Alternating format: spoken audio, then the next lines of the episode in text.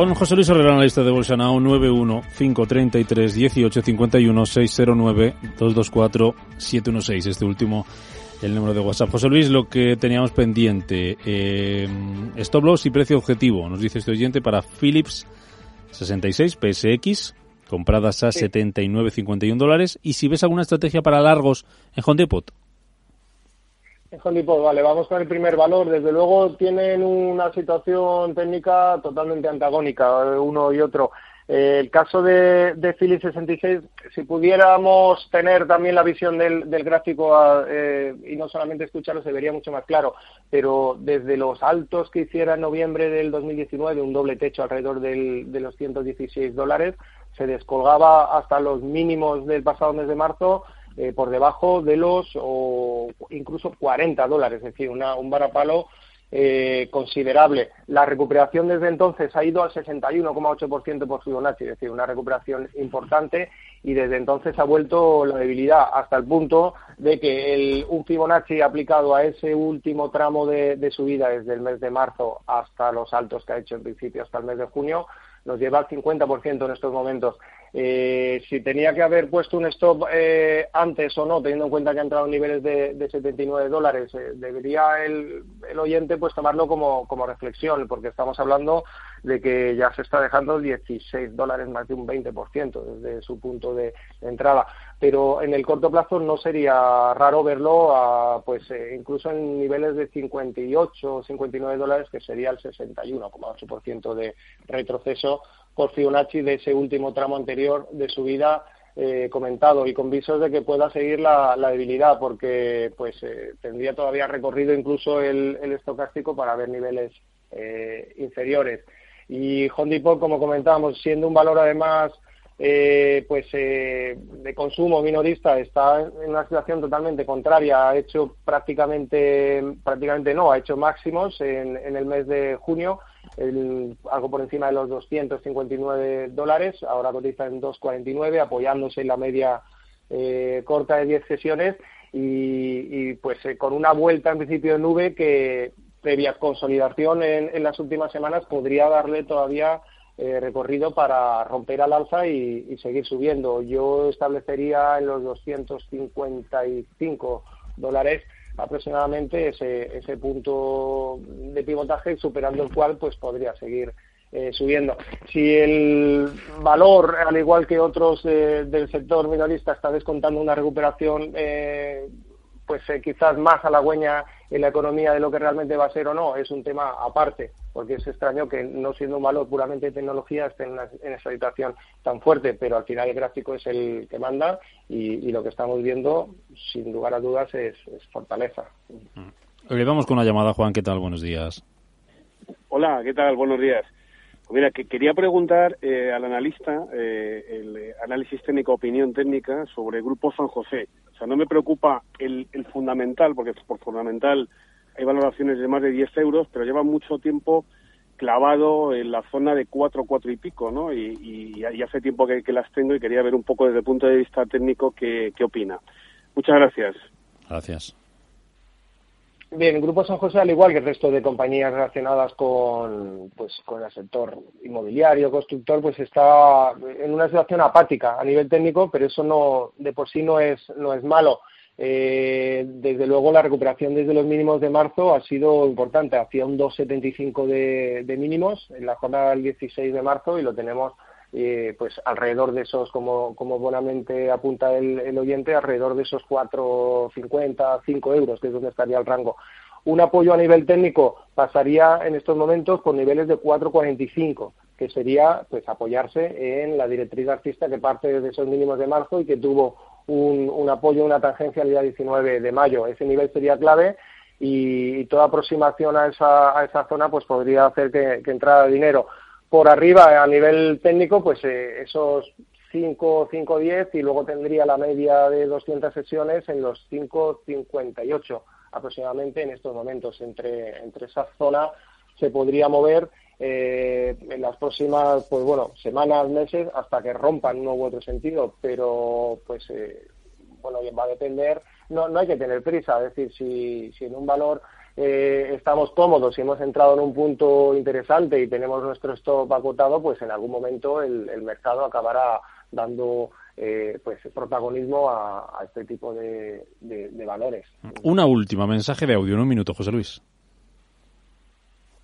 Buenos días. Eh, referente a Deoleo, eh, que está imparable, eh, compré ayer a 0.27 y que me dice también de IAG, que también tengo unos títulos comprados a 2.37. Eh, muchas gracias desde La Rioja. Pues muy rápido recordamos lo de Deoleo, muy rápido y IAG, venga, en un minuto, José Luis. Bueno, el, punto de entrada, pues está, por el momento le está dando beneficios, pero ya sabe a lo que se expone con, con este valor. Si no lo sabe, pues debería, eh, pues bueno, tener en cuenta que ese tendría que ser su nivel de stop. Probablemente, si el valor se gira, no debería dejarle perder esos 27 de, entrada, a mi juicio.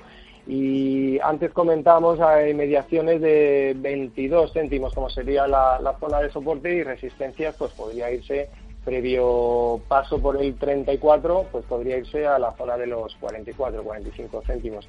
El caso de IAG, que bueno, pues le gustan los valores eh, arriesgados, sigue mostrando debilidad. El no haber podido con los 2,65 jornadas atrás, pues está eh, llevando a, la posibilidad mm, más eh, que certera de que vaya a tantear de nuevo la zona de soporte de los 2,15. Ese es el nivel al que podría dirigirse el, valor en, próximas jornadas, mientras no supere esos 2,65 que sería pues eh, el nivel que, podría darle de nuevo a las eh, alcistas, pero sigue siendo un valor eh, peligroso y, débil. Nos vamos, José Luis Herrera. Gracias, como siempre, por este consultorio de bolsa en nombre de los oyentes. A seguir bien. Igualmente, un abrazo a todos. Gracias. Un verano.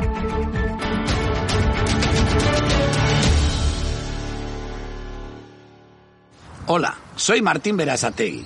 Puede que este anuncio te suene distinto, y es que no está grabado en un estudio. Estoy en una terraza a la mar de Maja bajo una pérgola bioclimática de Saxur, mi marca de confianza en protección solar. Encuéntralo en quierosombra.com. Esto es lo que me da mi garrote.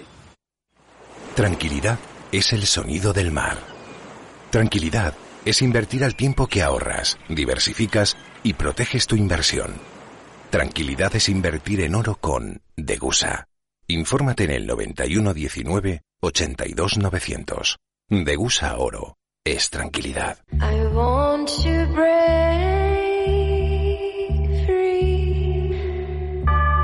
Volver a hacer lo que te gusta como nunca antes. Salir para volver donde tanto has soñado. Conducir seguro hacia tu libertad. Volvo XC40. Descubre más en volvocars.es. ¿Qué tipo de piel tienes? ¿Te la cuidas? ¿Te proteges del sol? ¿Se te cae el pelo o se te hinchan las piernas? ¿Qué perfume puedes regalar? Deja de buscar en internet respuestas confusas porque ahora en Belleza Capital estarás enterado de todo esto y mucho más. Los sábados de 11 a 12 de la mañana en Radio Intereconomía con Katia Rocha.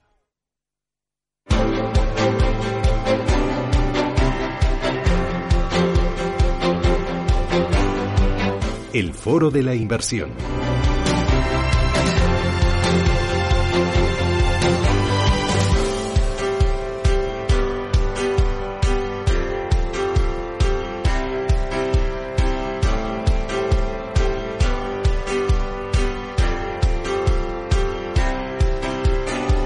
Diez y 18 minutos de la mañana, este de Intereconomía y abrimos nuestro foro de la inversión. Es el primer foro de la inversión, se lo estaba contando a mis invitados, que tengo con los invitados aquí presenciales en el estudio, manteniendo las distancias eh, en esta etapa post-COVID hacia la nueva normalidad.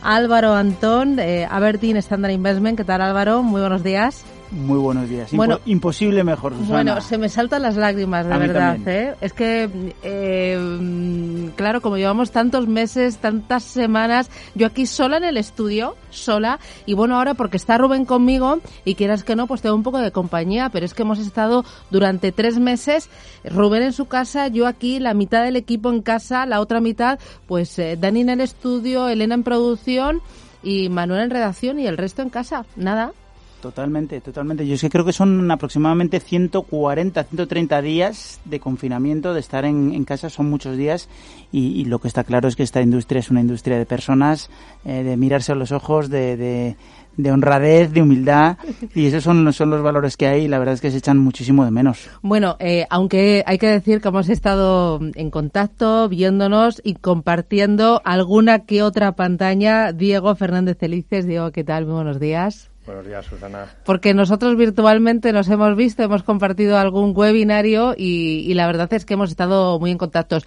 Es una industria que eh, yo creo, bueno, eh, termino con las presentaciones. Diego Fernández Felices, director de AIG Banca Privada. Es una industria que eh, esto del confinamiento lo ha llevado muy bien. Habéis estado incluso mucho más cerca de los clientes, Diego, porque al final vosotros tenéis que estar al lado de los clientes manteniendo ese contacto y aunque no le puedas dar la mano, pero sí eh, eh, en un momento de pánico en los mercados, de incertidumbre, de parálisis del mundo, pero al mismo tiempo eh, al lado de las gestoras viendo cómo reaccionaban, qué movimientos hacían en los fondos, si lanzaban los productos. Habéis estado ahí en, entre los dos, ¿no? Absolutamente, y así yo creo que son los momentos en los que tenemos que estar cerca del cliente. Creo que eso es lo que nos hace diferentes o es desde luego lo que más en serio nos tomamos en AIG. Trabajamos para nuestros clientes. Pero bueno, esta vez que se ha complicado todo mucho, hemos tenido la suerte de tener a, a todos nuestros proveedores y muchos de ellos amigos muy cerca, proporcionando información muy rápida y de mucha calidad que, han facilitado el trabajo, la verdad. Y nada, eh, muchísimas gracias por estar aquí, tengo que decirlo, pero no puedo decir yo también, no, sé si a mí se me cae la lágrima o no, a lo mejor soy un poco menos sensible que vosotros dos, pero desde luego me hace una tremenda ilusión ver eh, otro paso firme a la, a la normalidad que ya veremos si está nueva. Bueno, oye, enseguida hablamos de mercados, pero sí que lo, por ver la parte positiva de lo que ha traído este COVID-19, ahora valoramos más las pequeñas cosas como el vernos, no nos hemos dado la mano, pero sí nos hemos dado ahí un pequeño codazo. Em, eh, sí que lo que ha traído para lo que es la industria de gestión activos es, eh, por un lado, eh, un refuerzo de la figura del asesor financiero, del buen asesor financiero, y por otra parte, un refuerzo también de la buena gestión activa, porque este está siendo, está siendo una crisis, Álvaro, de gestión activa y lo estamos viendo por la dispersión de valores, sectores, de, de índices, de, de, de regiones, ¿no? No funciona una parte del mundo igual que la otra. Totalmente, yo creo que nos ha pillado a todos un poco además con el pie cambiado, eh, pensando que, que, que, todo era un escenario Goldilocks y más es que esto ha sido un escenario Fast and Furious. Eh, porque es que hemos pasado de ese escenario Goldilocks o de todo más o menos tranquilo, con mucho estímulo, o con lo que pensábamos que era mucho estímulo, porque eso se ha multiplicado por, por infinito, ¿no? Y más allá. Y, la verdad es que hemos pasado de, de, un escenario Goldilocks a Fast and Furious a pandemia global en eh, cuatro semanas. Y desde ahí uh, todo se ha ido prorrogando. Y como tú dices, la gestión activa ha sido clave.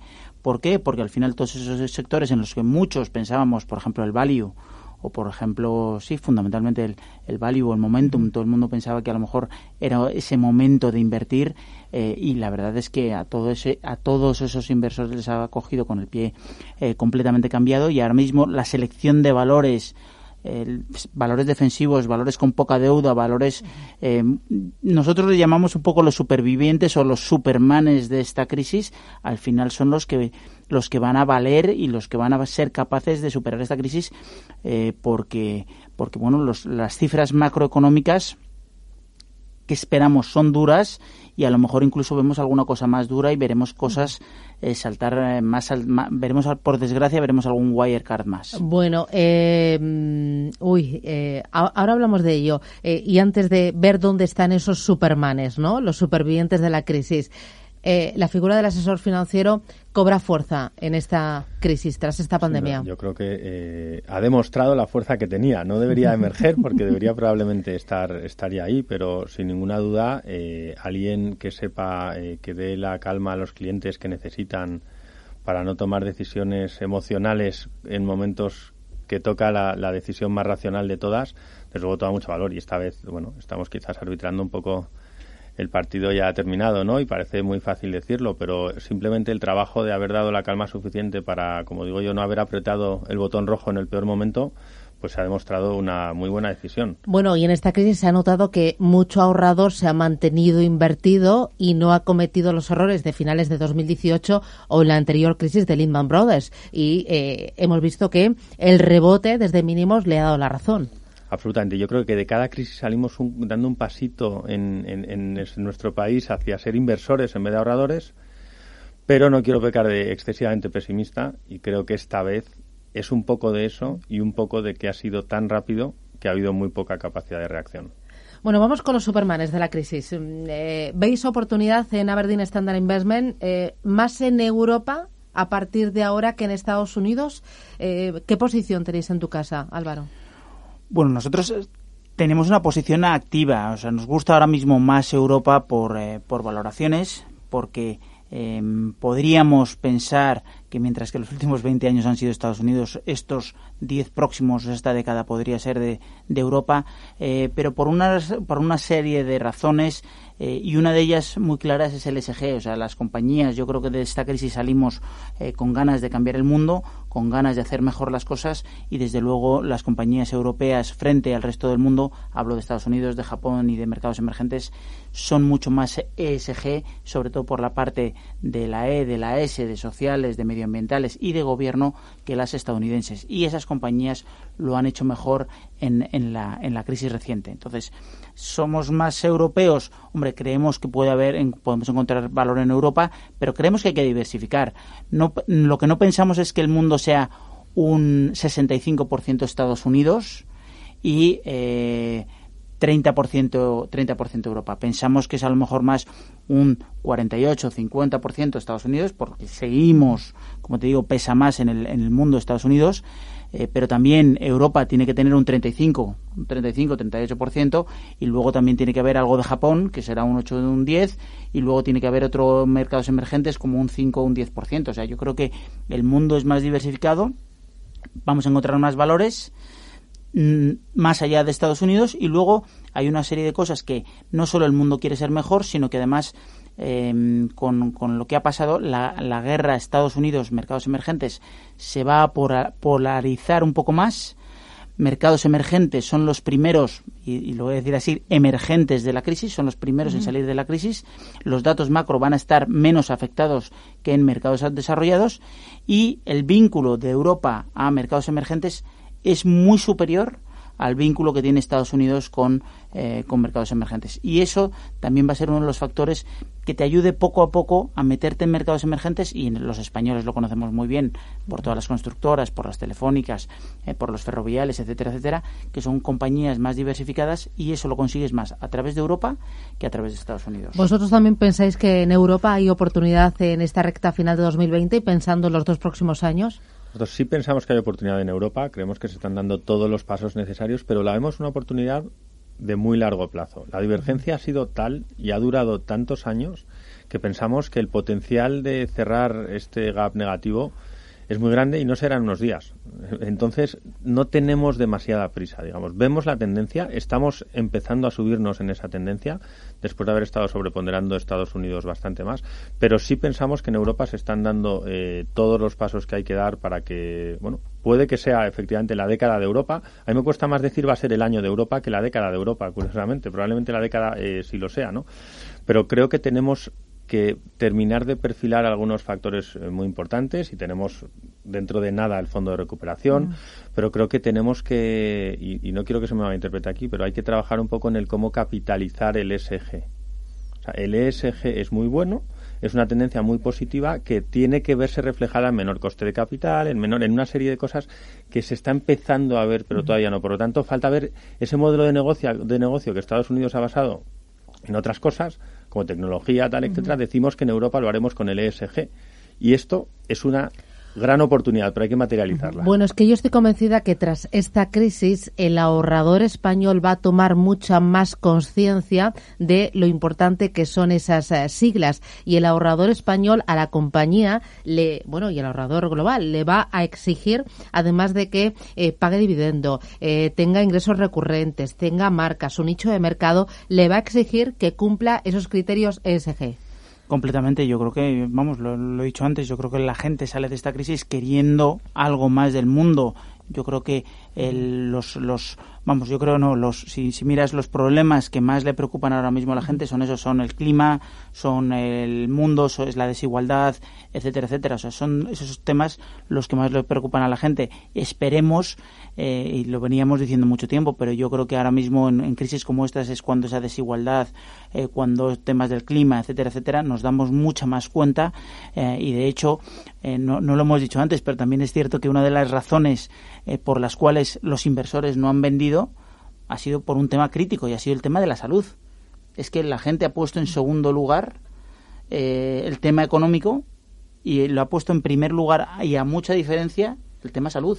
El tema de cómo iba a estar su padre, cómo iba a estar su madre, cómo iba a estar su abuelo, cómo iba a estar... O sea, la gente se ha centrado muchísimo más en eso eh, que, en, que, en, dar al botón rojo, como, como decía Diego antes. Entonces, a lo mejor podrían haber dado al botón rojo, desde luego. ¿Que, la salud ha sido un, factor para no dar el botón rojo? Pues no lo sé. Pero desde luego, el factor salud y cómo están nuestros familiares ha pasado a un, primer dato. Y todo eso se lo vamos a exigir cada vez más a, las empresas. Mm, y eh, esto nos llevará adentro de las empresas y dentro de esas siglas eh, que representan al medio ambiente, la pata social y la pata de gobernanza, tengamos mucho más en cuenta la pata social, porque ahora como consumidores pues hemos valorado mucho más que empresas hayan puesto a disposición de, eh, de la sociedad pues sus fábricas para hacer respiradores o sus aviones para traer mascarillas de otros puntos. Y también la pata de gobernanza, por lo que tú decías, el tema de Wildcard, que hemos visto la tecnología funcionar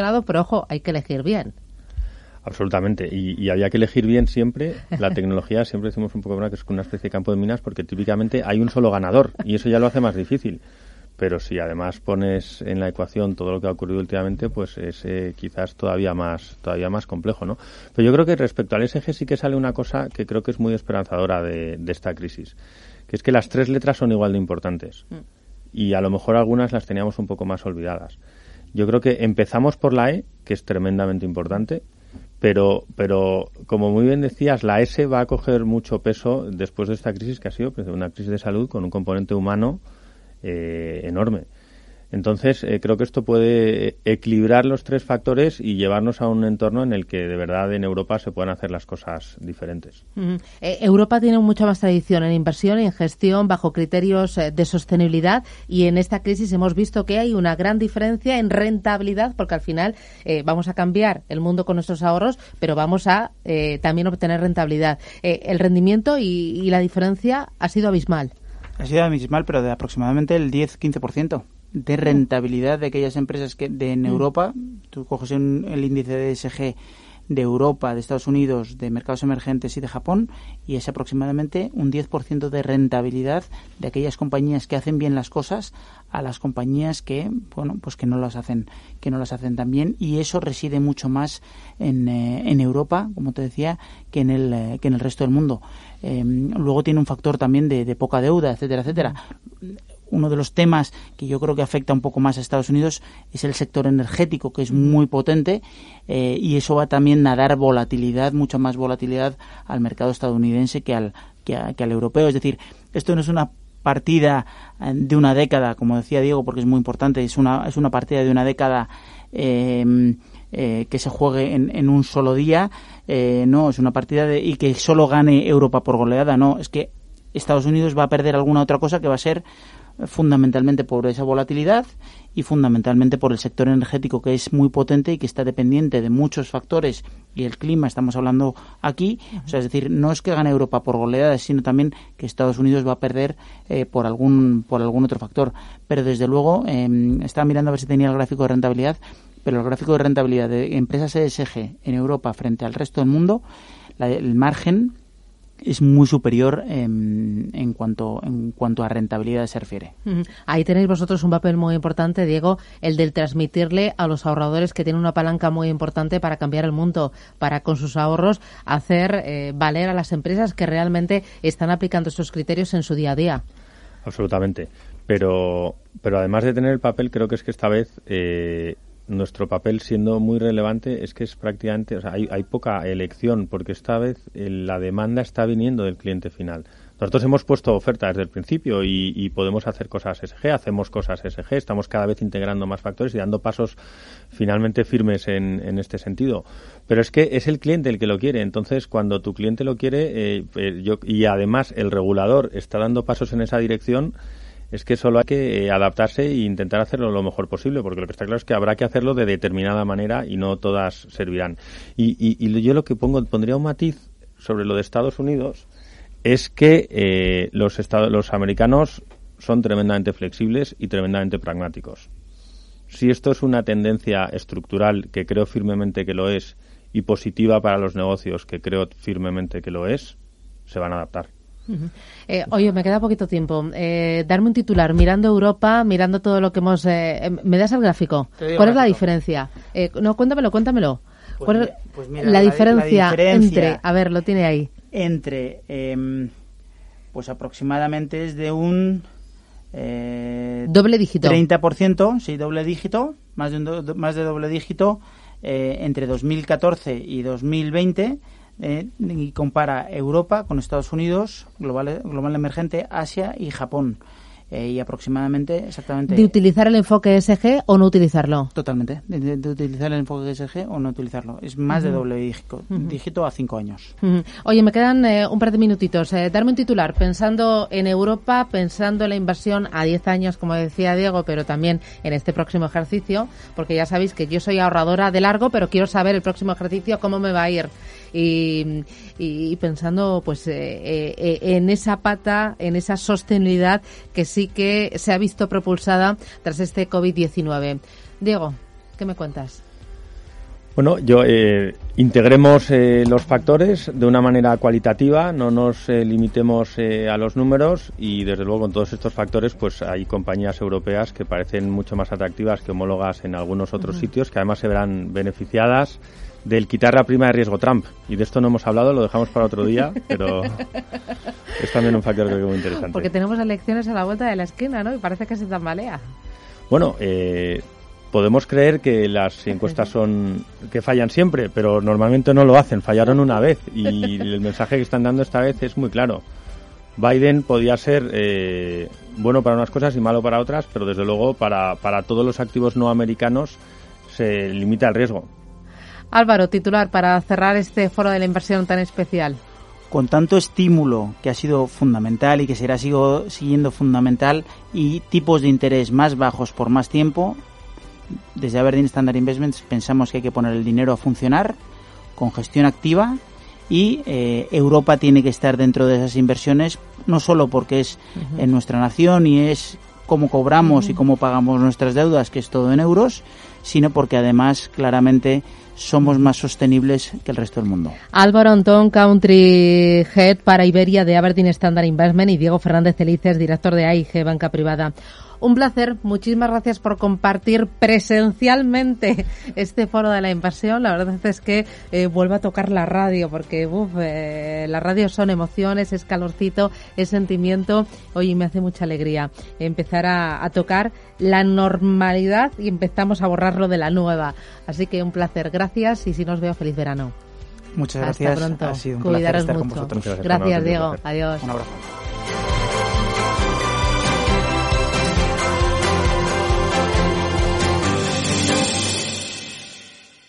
Si buscando apartamento en Torrevieja descartas los que tienen muebles de diseño, una alfombra persa y una escultura rara, encontrarás el apartamento pintón a pie de playa que tú quieres. Pues en Más Móvil hacemos lo mismo con tu tarifa de fibra y móvil. Quitamos lo que no te interesa para que pagues solo por lo que necesitas. Llama gratis al 1499. Más Móvil. Ahorra, sin más.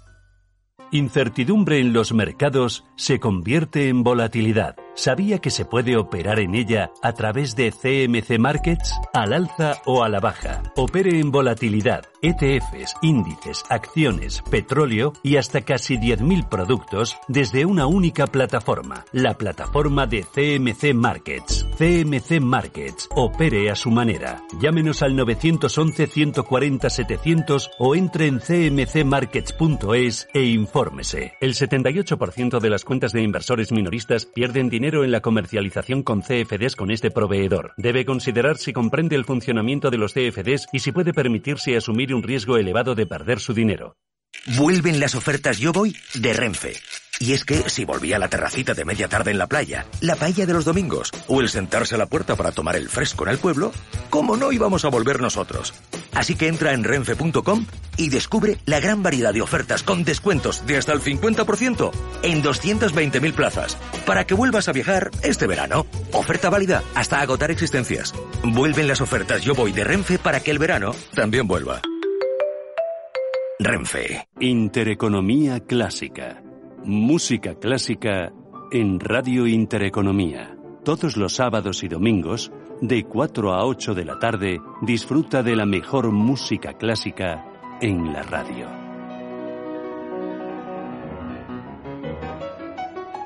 Intereconomía clásica. La música.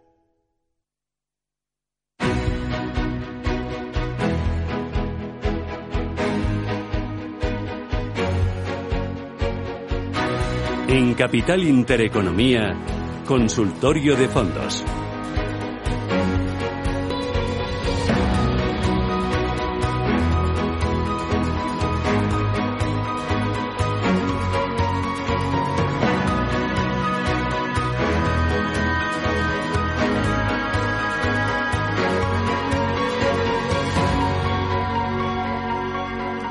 Hoy con Gabriel López, que es director general de Inverdif Asesores EAFI. Gabriel, ¿qué tal? Muy buenos días. Buenos días, ¿qué tal estáis? Bien, aquí vamos de casi viernes, de casi viernes, eh, con un poquito menos de calor. Se ha notado esta noche que ha bajado un par de grados la temperatura y bueno, yo la verdad es que, bueno, la verdad es que caigo bastante bien en la cama, no tengo ningún problema a pesar de los calores de conciliar el sueño. Eh, ¿Tú bien? ¿Todo bien en casa?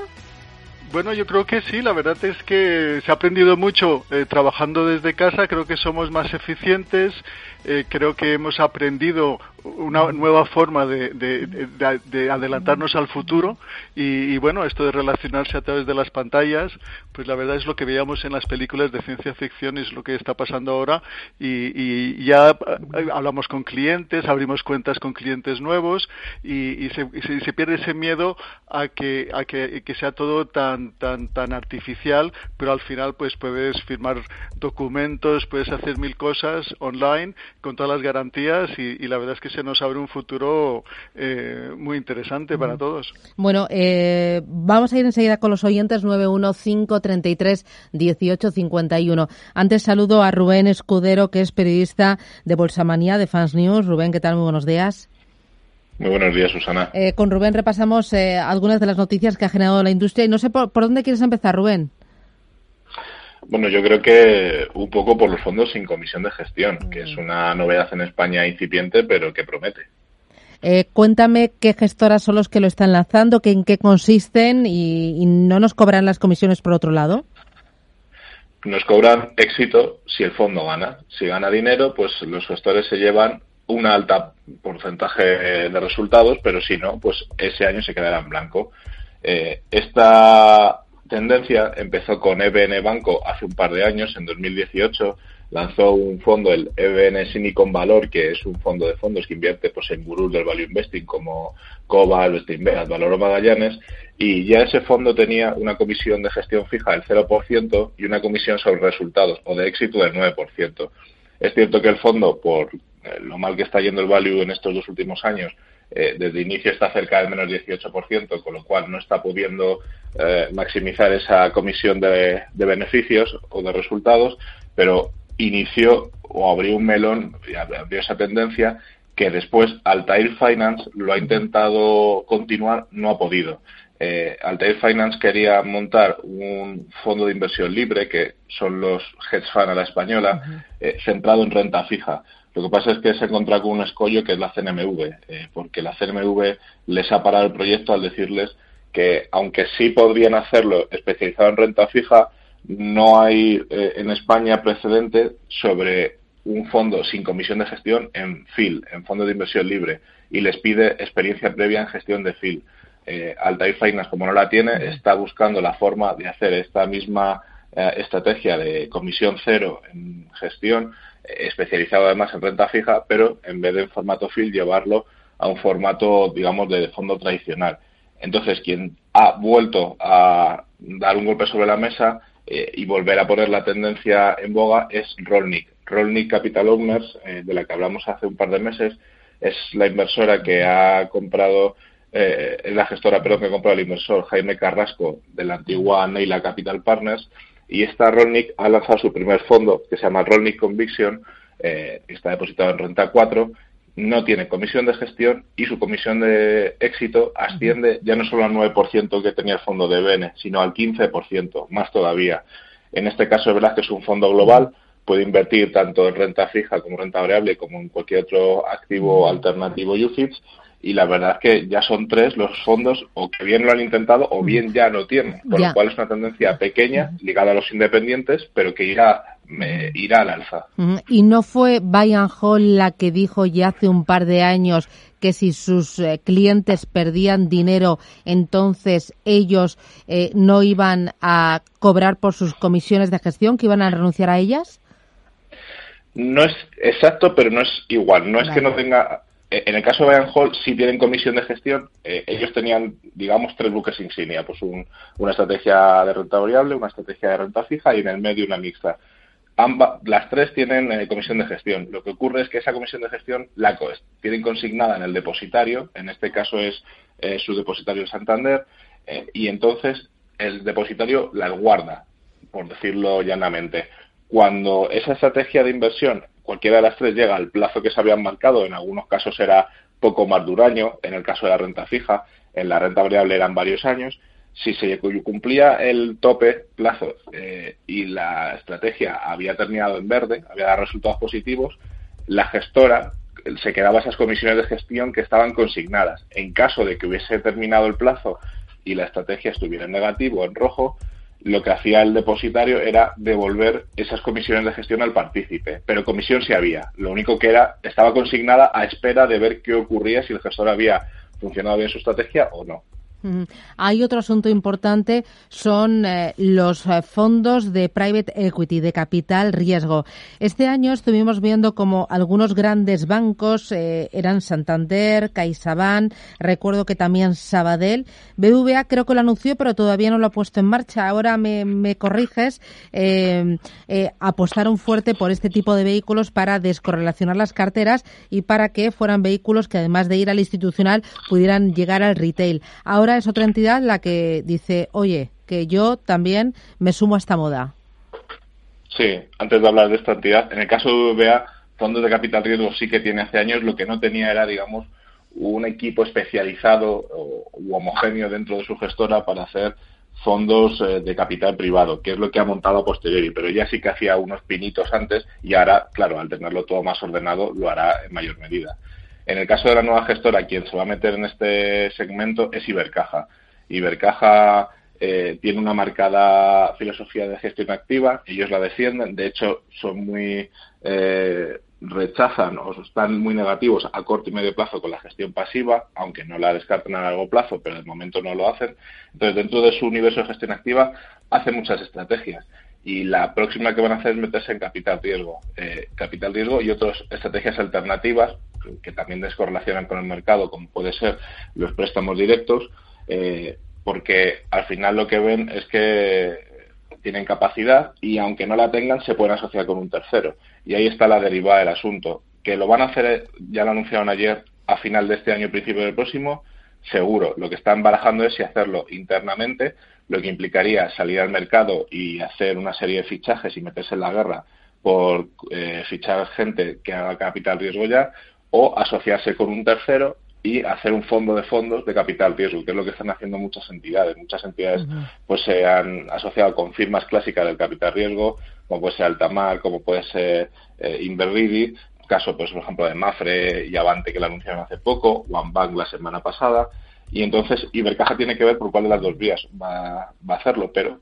va a entrar de lleno en el segmento. Y si entra lo hará fuerte porque Ibercaja eh, lleva varios años funcionando muy bien sus flujos, sus clientes valoran mucho y son muy positivos con la gestión activa que ellos hacen y todo este tipo de estrategias descorrelacionadoras para el entorno de tipo ceros que hay y de volatilidad que puede haber por un rebrote del COVID, pues serán bien acogidas seguramente entre su red.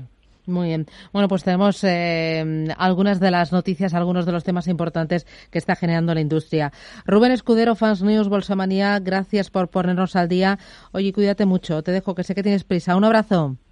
Gracias. Gracias. Eh, oye, Gabriel, a ti estos fondos de capital riesgo y private equity, ¿te gustan para el minorista? Eh, bueno, eso era lo que te iba a comentar, ¿no? Que, que, que, normalmente los, los, fondos institucionales, pues los fondos de pensiones que invierten a, medio largo plazo, sí que tienen parte de sus carteras en, en, activos que no cotizan, ¿no?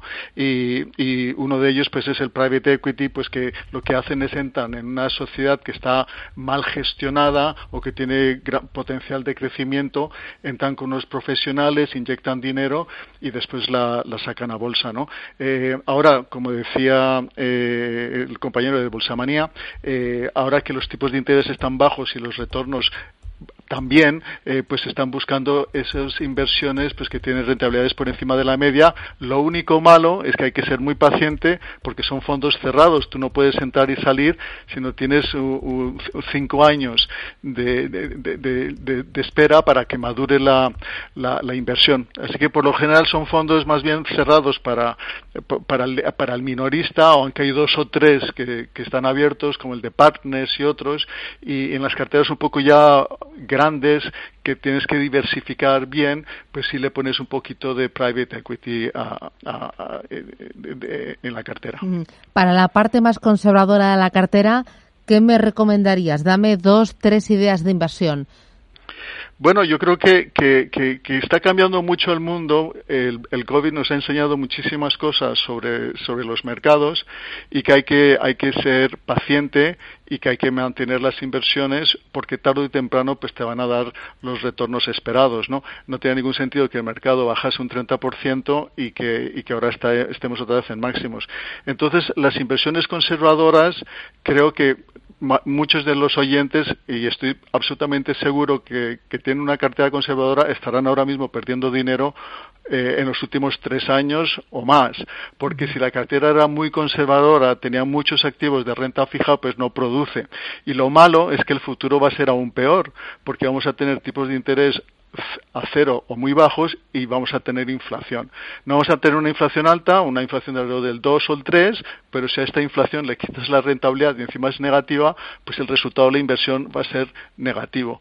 Entonces, eh, tenemos que un poquito cambiar un poquito de chip y, creer en, las empresas, en los beneficios, en esas empresas que crecen eh, y, que, que tienen rentabilidades y que inexorablemente las van a tener en el tiempo, tal vez un año como este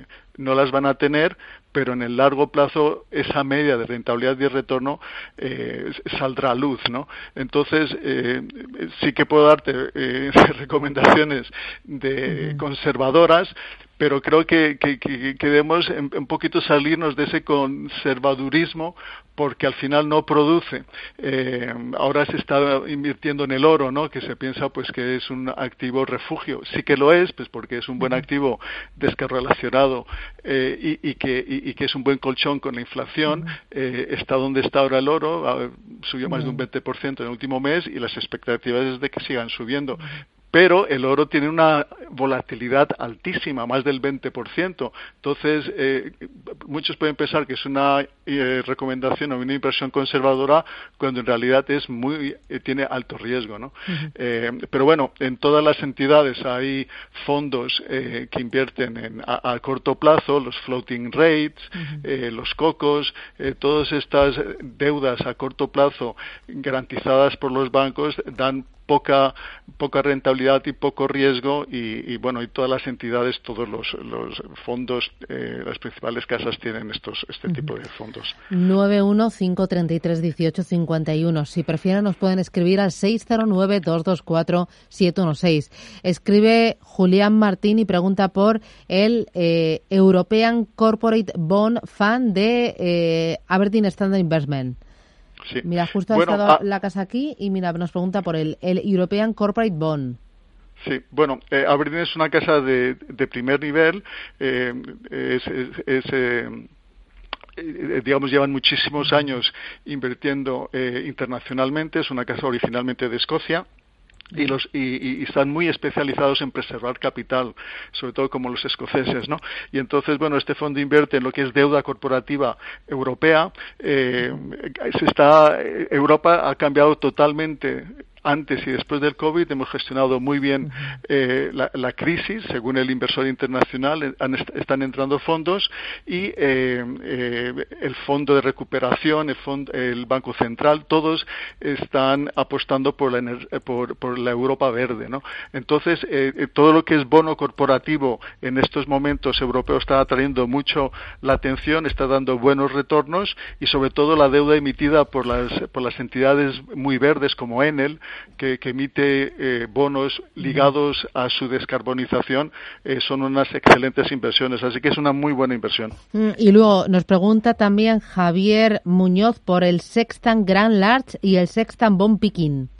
Sí, bueno, Sextant, el Grand Large es un excelente fondo, lo tengo en varias carteras, mm.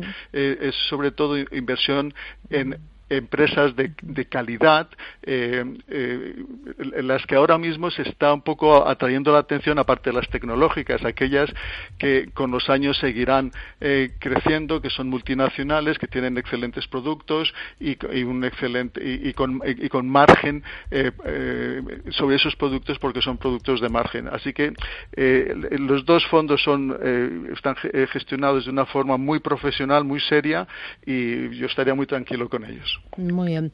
Eh, oye, pues Gabriel, lo voy a dejar aquí porque se nos eh, fue el tiempo. Uf, eh, estaba volado, volado, se me ha pasado volando. Gabriel López, em, director general de Inverdif, asesores SEAFI. Oye, muchísimas gracias. ¿Vacaciones para cuándo? Bueno, vamos a ver cómo las organizamos, no es ah. sencillo, ¿eh? Ya, no, no, no, a ver cómo, ¿no? A ver si este año van a ser diferentes.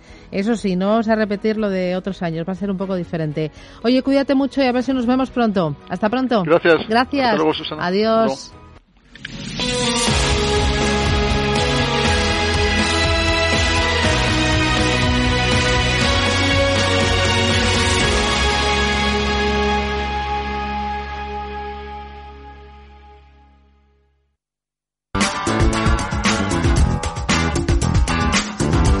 Nuevos hábitos, nuevos deportes, nuevas metas, todo ha cambiado y tu manera de entrenarte también. Por eso tienes un descuento adicional del 20% sobre lo ya rebajado en las segundas rebajas del corte inglés para todo lo nuevo que puedas necesitar. Aprovecha el tiempo libre para buscar nuevos retos, bajar esa marca, mejorar los tiempos, perder los kilos de esos meses o encontrar un nuevo hobby. Equípate con todo lo que necesitas en el corte inglés porque ahora tienes un 20% de descuento adicional en textil, complementos, y calzado deportivo de marcas como Nike, Adidas, Boomerang, Puma, Under Armour y muchas más. Este año no tienes excusa para cambiar de hábitos o mejorar tus rutinas y sentirte mejor que nunca. Pasa un verano mucho más fit.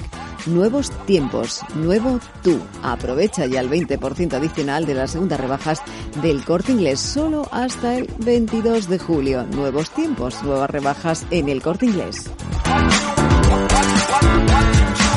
Capital Intereconomía, siempre por delante.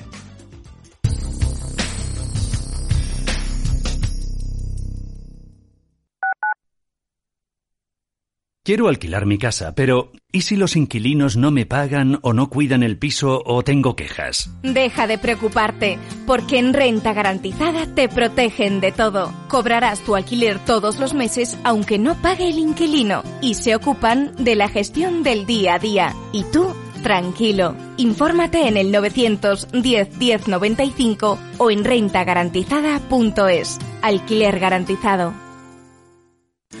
Es por ti que ahora los mayores son los reyes de la casa Es por ti que los más pequeños los mantienes a distancia.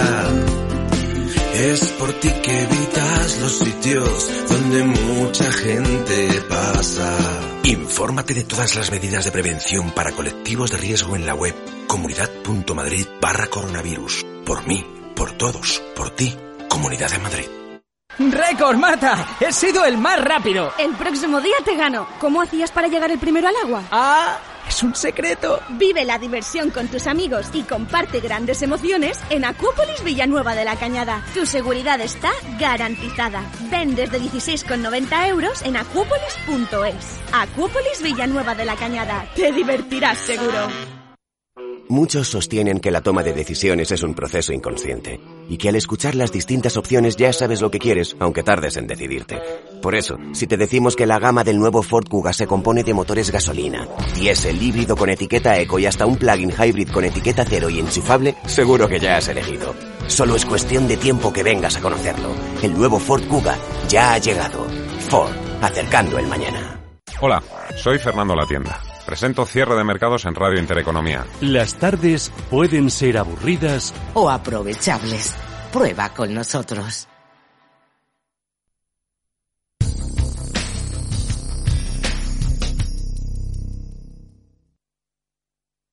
Cada sábado, en Rienda Suelta, te contamos todo lo que se cuece en el panorama ecuestre. Deporte, actualidad, ocio, cultura, tradición, salud y mucho más. De 2 a 3 de la tarde, todos los sábados, en Radio Intereconomía, galopamos en las ondas con Rienda Suelta.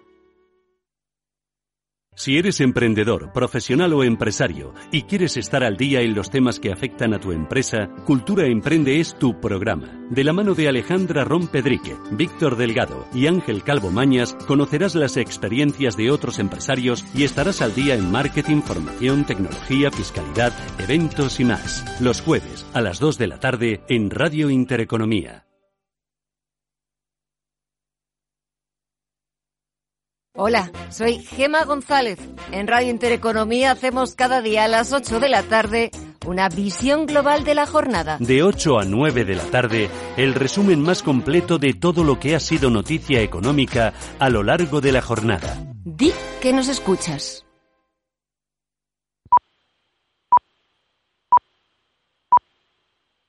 Son las 11 de la mañana, las 10 en Canarias.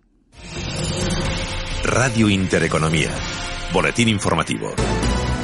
Muy buenos días, cita importante para el futuro de la economía europea y puede que para también la economía española en lo que se refiere a la influencia en Europa porque el Eurogrupo decide su presidente este jueves. El futuro de Nadia Calviño en esa institución va a depender de los apoyos que reúna en su pugna contra los ministros de Finanzas de Luxemburgo e Irlanda.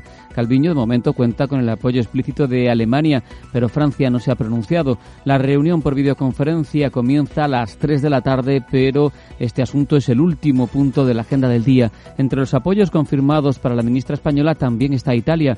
Andrea Betti, profesor de Relaciones Internacionales en la Universidad Pontificia Comillas, ha comentado estos apoyos aquí en Capital Intereconomía. Lo que hemos visto ayer es que Italia apoya muy claramente a Calviño, quizás junto a Portugal es el país que le da un apoyo más explícito, porque no solo porque aprecia a Calviño y a su perfil, sino también porque Italia tiene un enorme interés en estos fondos de reconstrucción.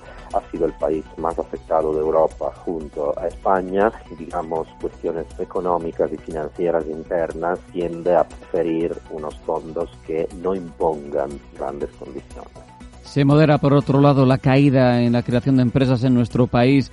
Se ha moderado hasta el 55,9% en términos interanuales, con casi 3.800 nuevas constituciones. Son datos del Instituto Nacional de Estadística. Todo esto, la Cámara de Comercio aprovecha y aboga por aprovechar, mejor dicho, esa situación que ha generado el coronavirus para que se produzca de una vez por todas la transformación digital que supone una necesidad en la economía moderna y en la que España, tal y como ha comentado aquí en Capital Intereconomía el socio fundador de Next Step Finance, Víctor Álvaro González, se ha quedado bastante atrás frente a otros países que son referencia internacional en este ámbito.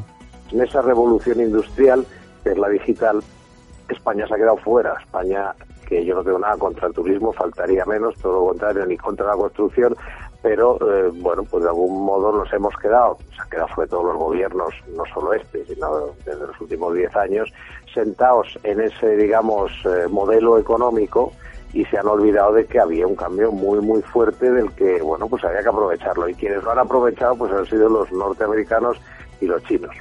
Otro asunto, el Tribunal de Justicia de la Unión Europea ha dictaminado este jueves que las cláusulas suelo renegociadas de hipotecas pueden ser examinadas por un juez y declaradas abusivas, así como que es ilegal también que los bancos obliguen a los clientes a renunciar a acciones legales tras la renovación de un contrato. En cuanto a los mercados, tenemos que hablar de una situación en general de indefinición en lo que se refiere a la bolsa española, que apenas cede 8 centésimas, mientras que algo más clara está la tendencia en el Eurostock, subidas del 0,64, el FT100 pierde un 0,28 y el DAX gana un 1,23%. Hay mucha expectativa con lo que va a venir en próximas semanas, según nos contaba Araceli de Frutos de Araceli de Frutos de AFI. Eh, nos están ponderando negativamente eh, los, eh, los nuevos repuntes de, del COVID porque bueno pues está más esperanzado en, el tema de la resolución de una nueva vacuna y que, los, que no se cierren las economías, ¿no? que los rebrotes que se está viendo pues que sean más localizados y que bueno pues se pueda controlar y no, no haya un cierre de, de las economías. Y vamos a ver cómo dentro del selectivo tenemos subidas importantes en Siemens Gamesa del 3,79%, Bankia avanza un 1,22%, en tanto que el que más cae hasta ahora es Amadeus, que pierde un 2,89% y AG recorta un 2,12%. Miramos a las materias primas, donde el barril de Brent prácticamente plano está en 43,28 dólares, el West Texas cae un 0,29%, se va hasta 40,78 dólares. Si nos fijamos en la evolución de las divisas, vemos al euro cambiarse por 1,1327 dólares y por 121,53 yenes. Otras noticias. Les contamos también de forma breve que el Real Decreto Ley en el que se incluye la prórroga hasta septiembre de las moratorias de hipotecas y de alquiler entra en vigor este jueves tras su publicación ayer en el BOE. También hablamos de salud porque los brotes activos de coronavirus rozan los 70 en nuestro país, aunque preocupan especialmente dos. El de Sagriá en Lleida, cuyo avance ha provocado que las mascarillas sean obligatorias en toda Cataluña y el de Amariña en Lugo, con 144 casos activos y 80.000 personas confinadas hasta el viernes. Hasta aquí el boletín. Se quedan con Capital Intereconomía. Síganos también en la página web, en la app y en Twitter, arroba R Intereconomía.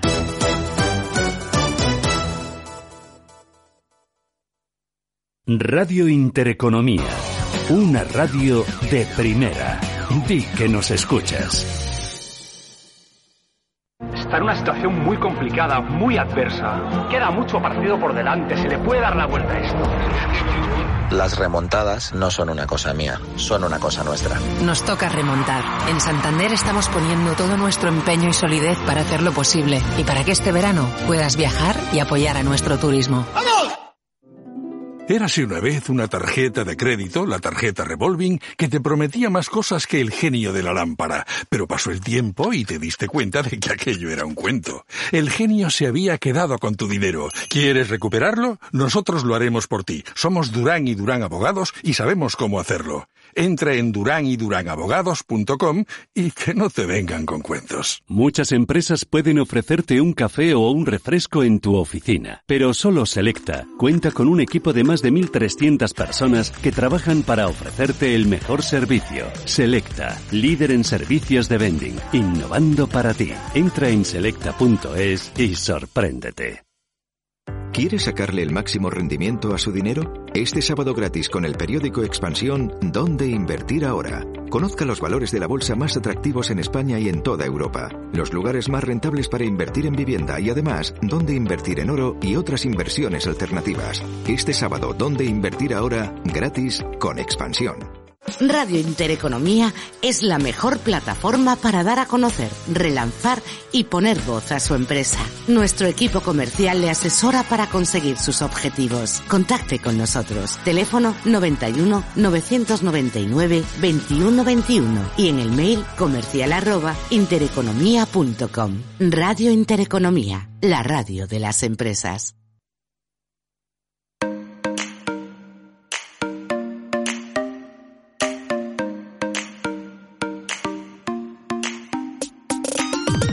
Los desayunos de capital.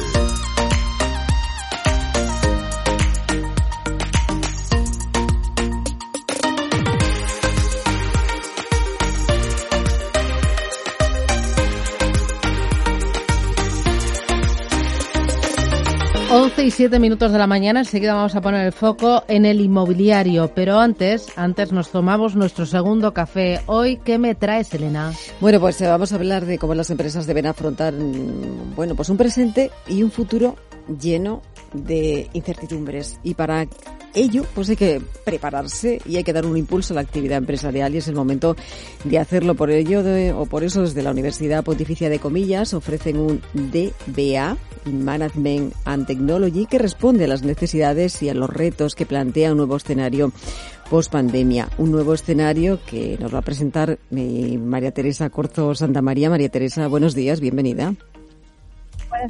Es decana de la Facultad de Ciencias Económicas y Empresariales de la Universidad Pontificia de Comillas y vais a poner en marcha precisamente este DBA en Management and Technology que quiere responder a las necesidades y a los retos que plantea eh, el escenario de nuevo futuro. Sí, sí, sí, sí, así es. Se trata de un programa de doctorado executive bastante innovador que ofertamos a profesionales con amplia experiencia eh, y, con la intención de que puedan actualizar su formación en tecnología, en gestión y en humanidades para acometer mejor todos los retos. Teresa, estamos en esta sociedad actual, claro. Sí, eh, eh, ¿qué es exactamente este DBA y a qué público está dirigido? Pues mira, es un programa de doctorado que es con amplia tradición en el mundo anglosajón, con el que se obtiene un título que se llama el Doctor of Business Administration. Es un programa que va dirigido a gente, como he comentado brevemente, que tenga eh, una dilatada experiencia profesional y que desee eh, poner en valor esta experiencia profesional.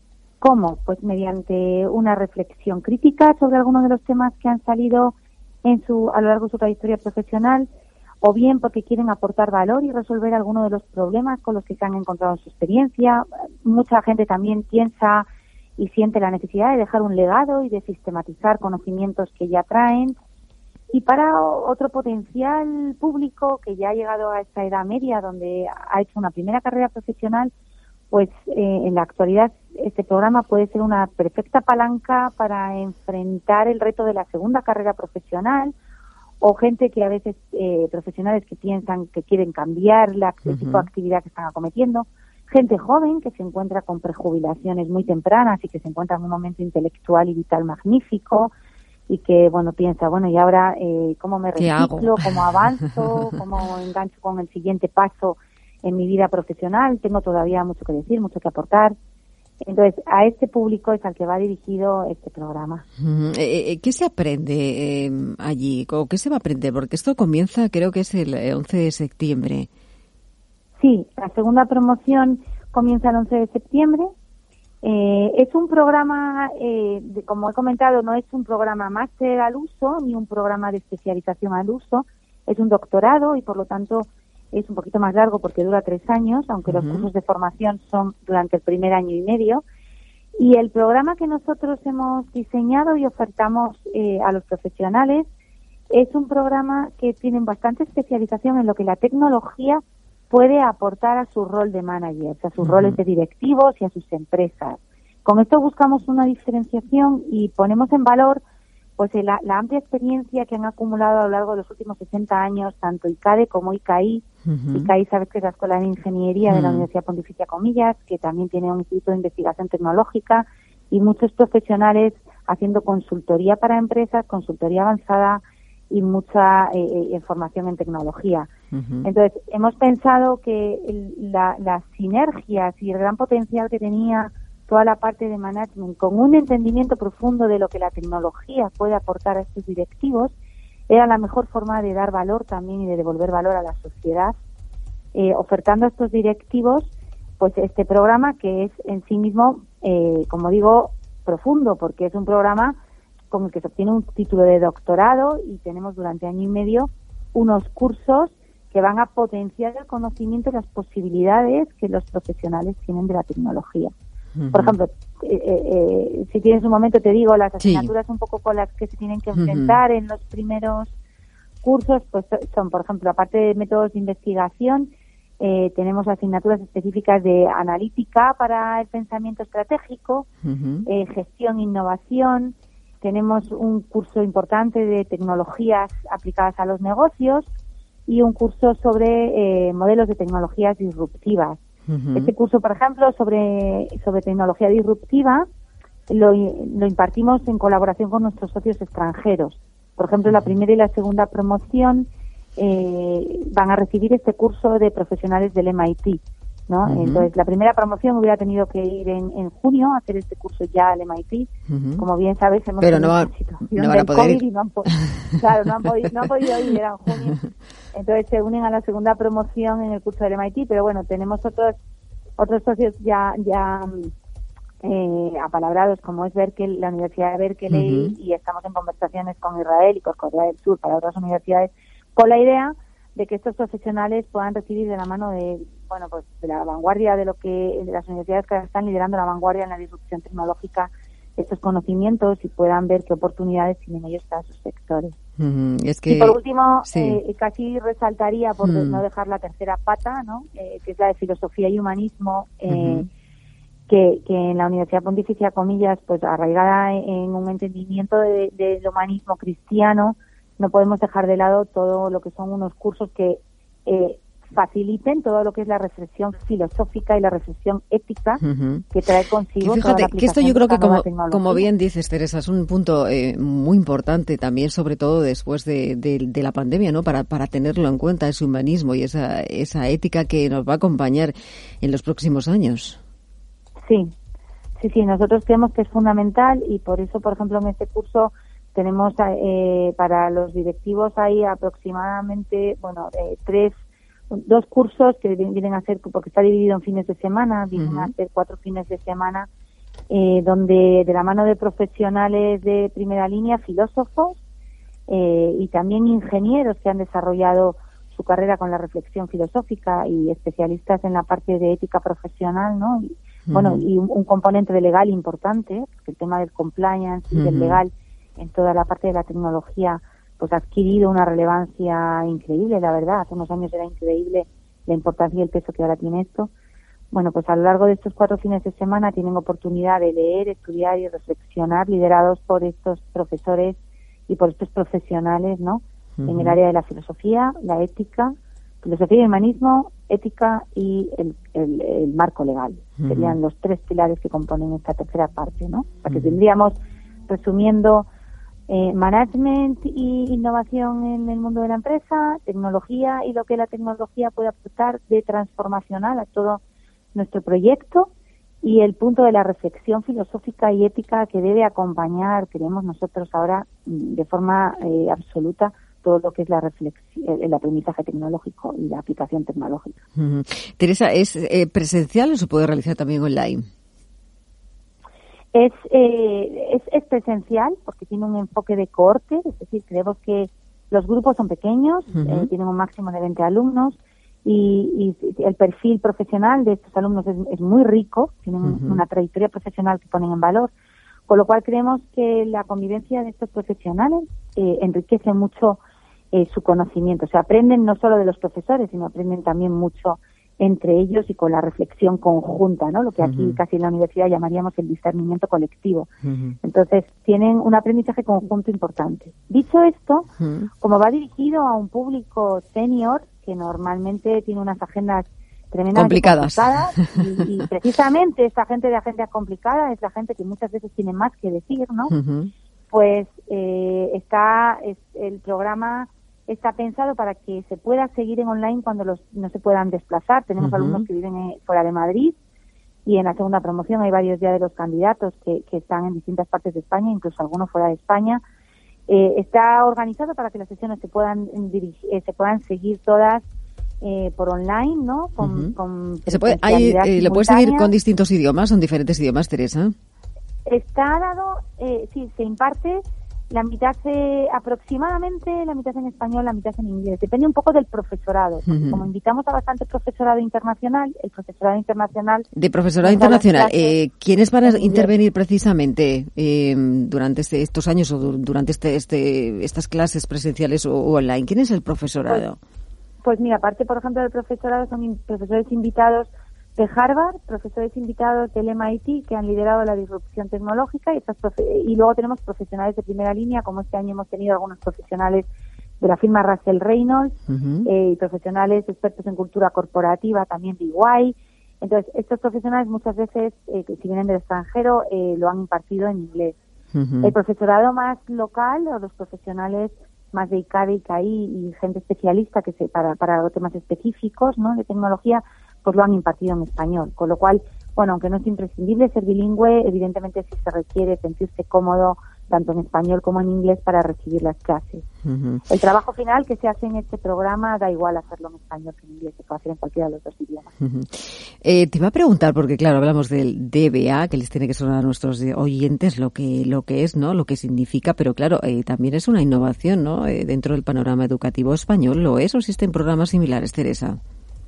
Es bastante innovador. Existe un programa parecido por alguna otra business school en España, pero es un programa que nace sobre todo en el mundo anglosajón con la idea de dar respuesta a, a, todos esta, a, toda esta gente que llega a una edad media en la vida profesional y se plantea, bueno, ahora quiero hacer un doctorado, quiero hacer una reflexión crítica, quiero avanzar en el conocimiento.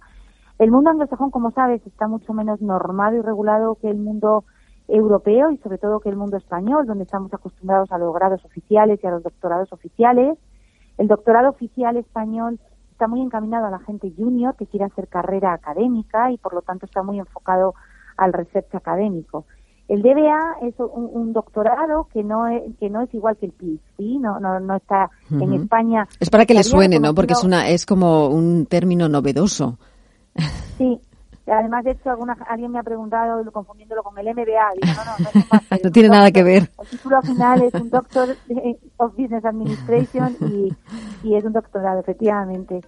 eh, y es por esto, porque en España nuestra regulación no reconoce oficialmente estos títulos, son títulos propios que van respaldados por la entidad que los otorga, el título iría respaldado por ICAI y CADE, en el, mundo anglosajón, como están mucho más acostumbrados a que los títulos van directamente respaldados por las universidades que otorgan el título, y es el reconocimiento de la universidad el que ya presta valor al título, pues están muchísimo más extendidos, porque ya te digo que aquí es, un tema más casi de cultura académica y de cultura educativa. Por ese motivo sí es una innovación en el panorama español. Bueno, fecha para comenzar el 11 de septiembre y para aquellas eh, personas que nos estén escuchando o que estén interesados directivos, ¿dónde pueden obtener más información, Teresa? Mira, en la página web de Comillas, comillas.edu, comillas.edu, eh, en la pueden directamente buscar eh, DBA in Management and Technology y encontrarán toda la información. En esa página web está toda la información de contactos para pedir más información, está el flyer de, este programa, toda, toda la diferencia que hay entre este doctorado y el doctorado oficial, el tipo de profesorado que lo imparte, el contenido del curso y de todos los cursos formativos, el tipo de proyecto final que tienen que presentar para obtener el título. Tienen ahí toda esta información eh, ojalá muchos de los que nos oigan hoy sientan curiosidad y entren y quieran eh, aprender más de este programa porque creemos que es una oportunidad para muchos directivos en España eh, de asumir, pues como digo, su siguiente salto profesional. Y es que hay que dar, como decíamos antes, un impulso a la actividad empresarial y es el momento de hacerlo, Teresa. Sí, nosotros la verdad apostamos creemos mucho en ese enfoque y apostamos por ello.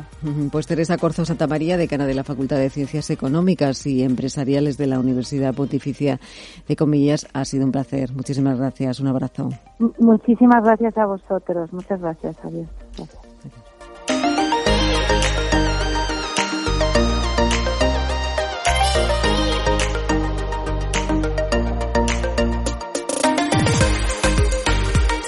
Vamos enseguida con el inmobiliario, pero antes algo importante que deben saber todos nuestros oyentes. Sí, porque seguro Seguro que te ha pasado, te estás tomando un frappé moca y piensas, si yo lo que quiero es mi cafelito de siempre, que además es más barato, y te pasará con más cosas, ¿verdad? Por eso en Más Móvil han quitado todo lo que no te interesa de tu tarifa para que ahorres y pagues solo por lo que necesitas. Disfruta de fibra de 100 megas en casa y de 10 gigas en tu móvil con llamadas ilimitadas por solo 39,90 euros al mes. Precio final y para siempre. Y además otra línea móvil gratis con un giga y llamadas ilimitadas limitadas. Llama gratis al 1999 más móvil, ahorra sin más. Cierra el grifo a las altas comisiones. Pásate a Investme. Invierte en carteras de fondos indexados de bajo coste y obtén la rentabilidad que mereces. Entra en investme.com y descubre tu plan. Investme, tu gestor de inversiones personalizado. Anchoas Codesa, calidad, artesanía y dedicación definen nuestra serie limitada, elaborada con la mejor pesca del Cantábrico y hecha 100% en Cantabria. Garantizado. Visita nuestra tienda online en www.codesa.es. Anchoas Codesa, de la mar a la buena mesa. Nuestro comercio se merece un 10. ¿Y tú? También. Busca el distintivo 10 en todos nuestros establecimientos comerciales y pagando con las tarjetas de Caja Rural tendrás un descuento del 10% en todas tus compras porque os merecéis un 10. Infórmate en ruralvía.com. Caja Rural de Zamora, al lado de la gente y siempre contigo. Ecogestiona, el primer programa de economía y medio ambiente. Conoce cómo las empresas integran la sostenibilidad en sus modelos de negocio y consiguen ser rentables cuidando de nuestro entorno. Ecogestiona, todos los viernes de 2 a 3 de la tarde. Presentado por Javier Martínez. Ecogestiona.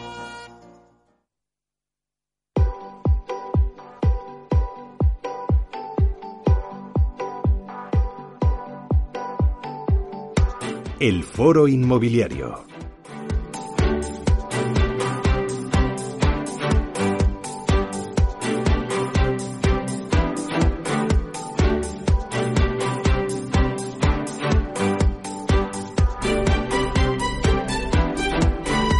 Empezamos este foro inmobiliario con el alquiler. Nos fijamos en ese índice del alquiler publicado por el Ministerio de Transportes, Movilidad y Agenda Urbana. Es que lo conocimos la semana pasada y vamos a hacer una radiografía del alquiler con varias eh, empresas y nos situamos porque según este índice hay una de las calles más caras de España se encuentra precisamente en Barcelona, en ese exclusivo barrio de Pedralbes con un precio medio por metro cuadrado de 3.285 euros al mes. Este es el precio, según esta nueva estadística, este nuevo indicador en 2018, que es el último año que recoge el índice, pero nos situamos en el presente después de la pandemia y si pensamos que han bajado, la respuesta es que no lo hacen, porque el precio medio del alquiler en España subió casi un 5% en el eh, primer eh, semestre de este año. Son datos que nos llegaban esta semana desde pisos.com y tenemos al otro lado del teléfono a Ferran Fon, jefe de estudios de pisos.com. Ferran, bienvenido, buenos días. Hola, buenos días. ¿Cómo, estamos? ¿Bien? ¿Todo bien? ¿Por qué sube tanto esto, ese precio medio del alquiler, Ferran? Bueno, uh, sube, lo que pasa es que sí que es cierto que no es tanto, si lo hacemos, sobre todo si, si la comparación que hacemos es eh, respecto a cómo ha ido subiendo a los últimos meses o los últimos trimestres. Tengamos en cuenta que sí que es cierto que interanual está subiendo un 5%, pero es la mitad de lo que estaba subiendo a principios de este año. O sea, enero de este año estaba subiendo pues, prácticamente un 10%, o, incluso si hacemos la comparación con el año pasado, casi estábamos en 20%. O sea que el resumen de cómo se están comportando los precios es que, es, que, es que sí que están subiendo, pero que cada vez menos y que también cada vez estamos más cerca de que bajen, porque la tendencia ya se viene acumulando desde, desde como te decía, desde el año pasado y, y, sí que es cierto que, que, que eh, aunque se haya quedado la, situación algo, algo congelada durante este confinamiento, lo que se espera es que la demanda eh, no tenga mayor capacidad económica, sino todo lo contrario, y esto quieras o no se va a trasladar a los precios seguros. Al alquiler, por eso eh, quería preguntarte, porque esas dificultades económicas, ¿no? Por las que atraviesa quizá la demanda después de, esta pandemia van a hacer que, bueno, pues que se retrasen esas decisiones de compra, que no sé si, si lo estáis ya vosotros eh, observando, lo que está ocurriendo en el mercado y, que puede trasladarse precisamente eh, al alquiler. ¿Esta es una tendencia ahora, Ferran, en el mercado? Eh, bueno, de hecho, ahora es como, ahora es aún muy pronto para ver realmente las cifras, porque las cifras que estamos viendo tampoco son cifras, eh, cifras post eh, confinamiento, pero sí que es cierto que, que, el sentido común lo que dice es que, es que si tenemos una demanda que tiene menos, menos capacidad, ya no capacidad de ahorro, sino menos capacidad de pago, o que incluso porque se haya visto afectado ya no por despidos que supuestamente van a crecer y incluso se está hablando de un 20% de paro, sino que se han visto afectados por ERTES, lo que significa que posiblemente se hayan gastado sus sus ahorros en tirar para adelante la familia durante estos meses, pues posiblemente esa demanda es una demanda que no va a poder acceder al mercado de la compra y se vaya al mercado se vaya al mercado de alquiler.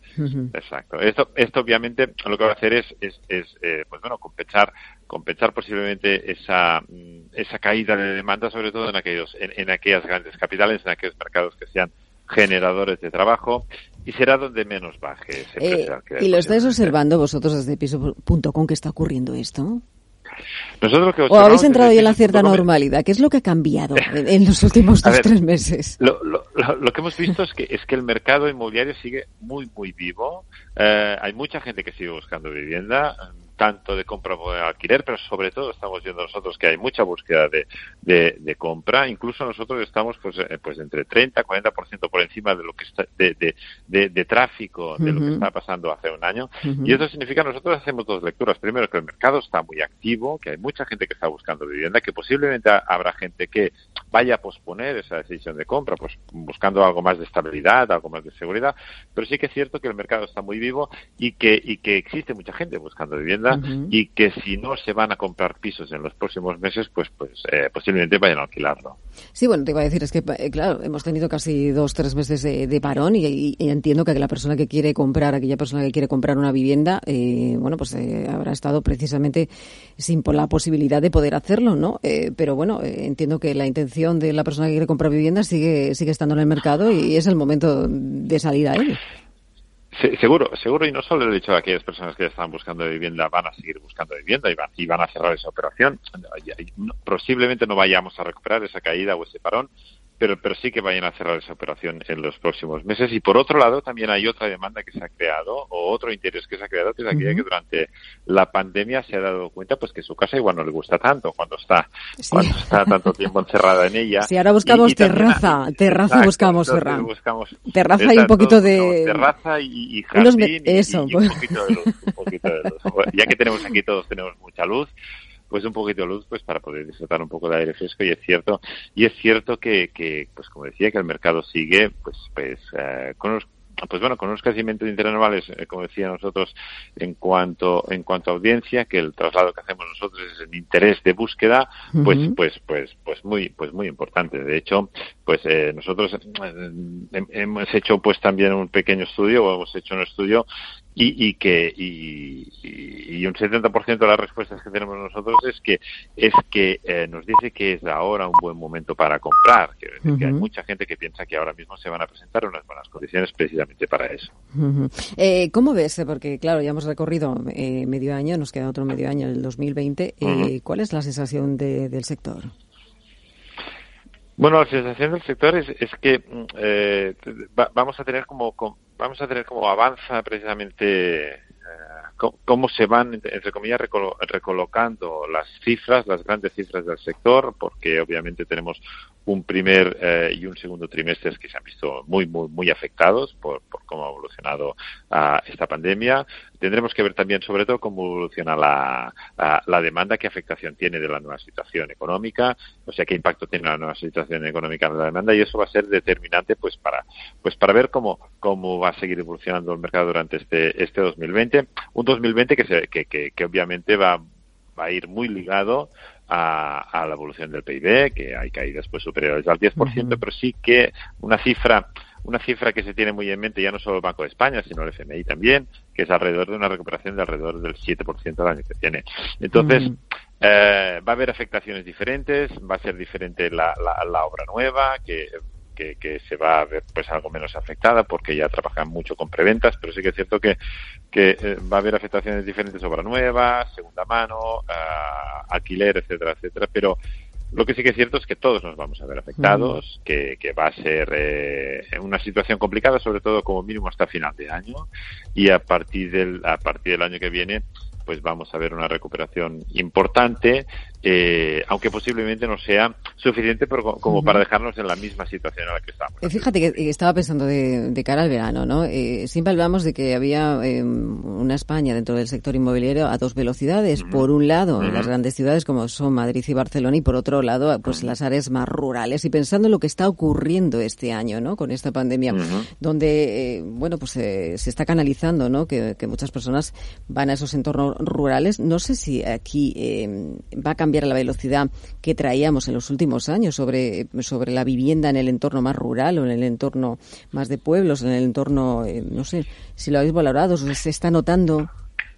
Eh, nosotros más que más que notar un, cambio muy importante en cuanto a la ubicación de los inmuebles, sí que sí que es cierto que esa, que esa pandemia lo que ha provocado es que es que es que los criterios clásicos en los que nos basamos todos, en los que se en los que se basa la demanda a la hora de escoger un, nuevo hogar, que eh, por lo general es precio, eh, ubicación y características, eh, pues sí que es cierto que, durante esta pandemia, pues eso, pues eh, quizá en algunos casos pues ha cambiado de orden y las características, o sea, la terraza que comentábamos antes, el hecho de tener un jardín, pues pasan a, tener pues prioridad sobre la ubicación. Aunque, aunque habrá que ver si esto es algo temporal, ah, mm. si, esto es algo que tiene una influencia muy, ah, muy importante, muy inmediata por el confinamiento, y volvemos a la situación clásica en la que responde a algo en lo que yo creo que es que precisamente es en las ciudades donde donde donde hay oportunidades y es en las ciudades donde donde donde pues bueno donde hay actividad por otro lado, hay el, el, condicionamiento que, o sea, la condición que hasta, ahora no teníamos, que es la condición del teletrabajo. Ese teletrabajo que si se implementa de manera más o menos generalizada, obviamente, pues va, pues va, va a condicionar también eh, esos criterios que estábamos comentando. Eh, que te quería preguntar eh, sobre ese índice, ¿no? De, del alquiler, esos precios del alquiler que, que, conocíamos ya la, semana pasada y que vienen, decía el ministro, a, aportar transparencia. Eh, es bien recibido, pero bueno, la segunda parte que siempre se ha hablado es que el gobierno pretendía también controlar el precio de, de, los alquileres. Eh, no sé cómo habéis recibido este indicador vosotros. Bueno, por nuestro lado, eh, eh, que, haya un indicador de precios de alquileres es, positivo desde el punto de vista que arroja, que arroja luz al sector, un sector de alquiler además que es muy opaco desde el punto de vista de datos, ah, donde hasta, hasta la fecha prácticamente, salvo en algunas eh, comunidades autónomas, precisamente éramos los portales los únicos que estábamos aportando datos y, desde ese punto de vista lo entendemos como, como algo positivo teniendo en cuenta además también que estamos hablando por eso de datos del 2018, eh, lo que significa para lo que significa que es un muy buen dato para tener uh, para leer qué ha pasado qué, qué ha pasado eh, precisamente en el pasado, a valga la redundancia, pero no para tomar decisiones a, a, corto plazo porque no estamos hablando de datos ni desde el 2019. 18, estamos, no, estamos hablando de precios del 2018 que son los últimos que refleja precisamente el indicador.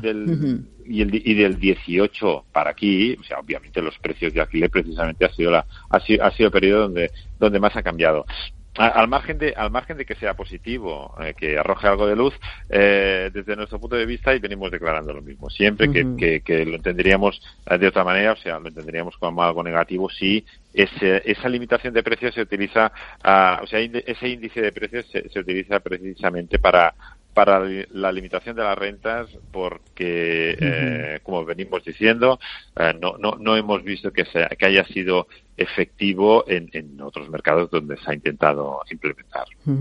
Ferran, pues eh, acompáñanos unos minutos más porque voy a saludar a Oscar Bedoya May, es director ejecutivo y cofundador de ProPaifi. No sé si lo he dicho bien, Oscar. Mm. Bienvenido, buenos días. ¿Qué tal?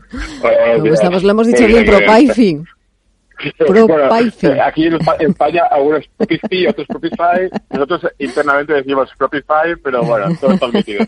bueno, vosotros sois una plataforma de servicios de alquileres de vivienda habitual. Eh, Bueno, eh, realmente el mercado, eh, ¿qué es lo que está ocurriendo? No sé si vosotros notáis que hay, no sé si incrementos en los precios, están bajando, se están manteniendo. Eh, ¿Qué es lo que estáis observando vosotros y qué hacéis realmente, Oscar? Sí, sí. Pues buena pregunta. La verdad que, nos la hace últimamente bastante. Y yo diría que es pronto para, para dibujar ninguna tendencia, ¿no? Después del desconfinamiento y demás. Lo que sí que vemos es que los inquilinos son eh, más exigentes, ¿no? Antes eh, veíamos estas eh, búsquedas frenéticas, ¿no? Me lo quitan de las manos, cojo lo que sea a cualquier precio, ¿no? Entre comillas. Y ahora sí que vemos que, pues, se toman un poco más de tiempo, sí que intentan buscar más un, precio mejor, ¿no? Intentan negociar mucho más y, y tiene más paciencia, ¿no? eh, entonces, eso es lo, de momento lo que podremos decir. Obviamente, pues a nivel de precios vemos que está bajando, pero es, difícil porque hay unas diferencias, discrepancias bastante grandes, ¿no? Entonces, veremos los siguientes meses para los que podemos hacer unas medias y unas tendencias más eh, acuradas, ¿no? Eh, en esa plataforma de servicios de alquileres de vivienda habitual, ¿qué es lo que encontramos?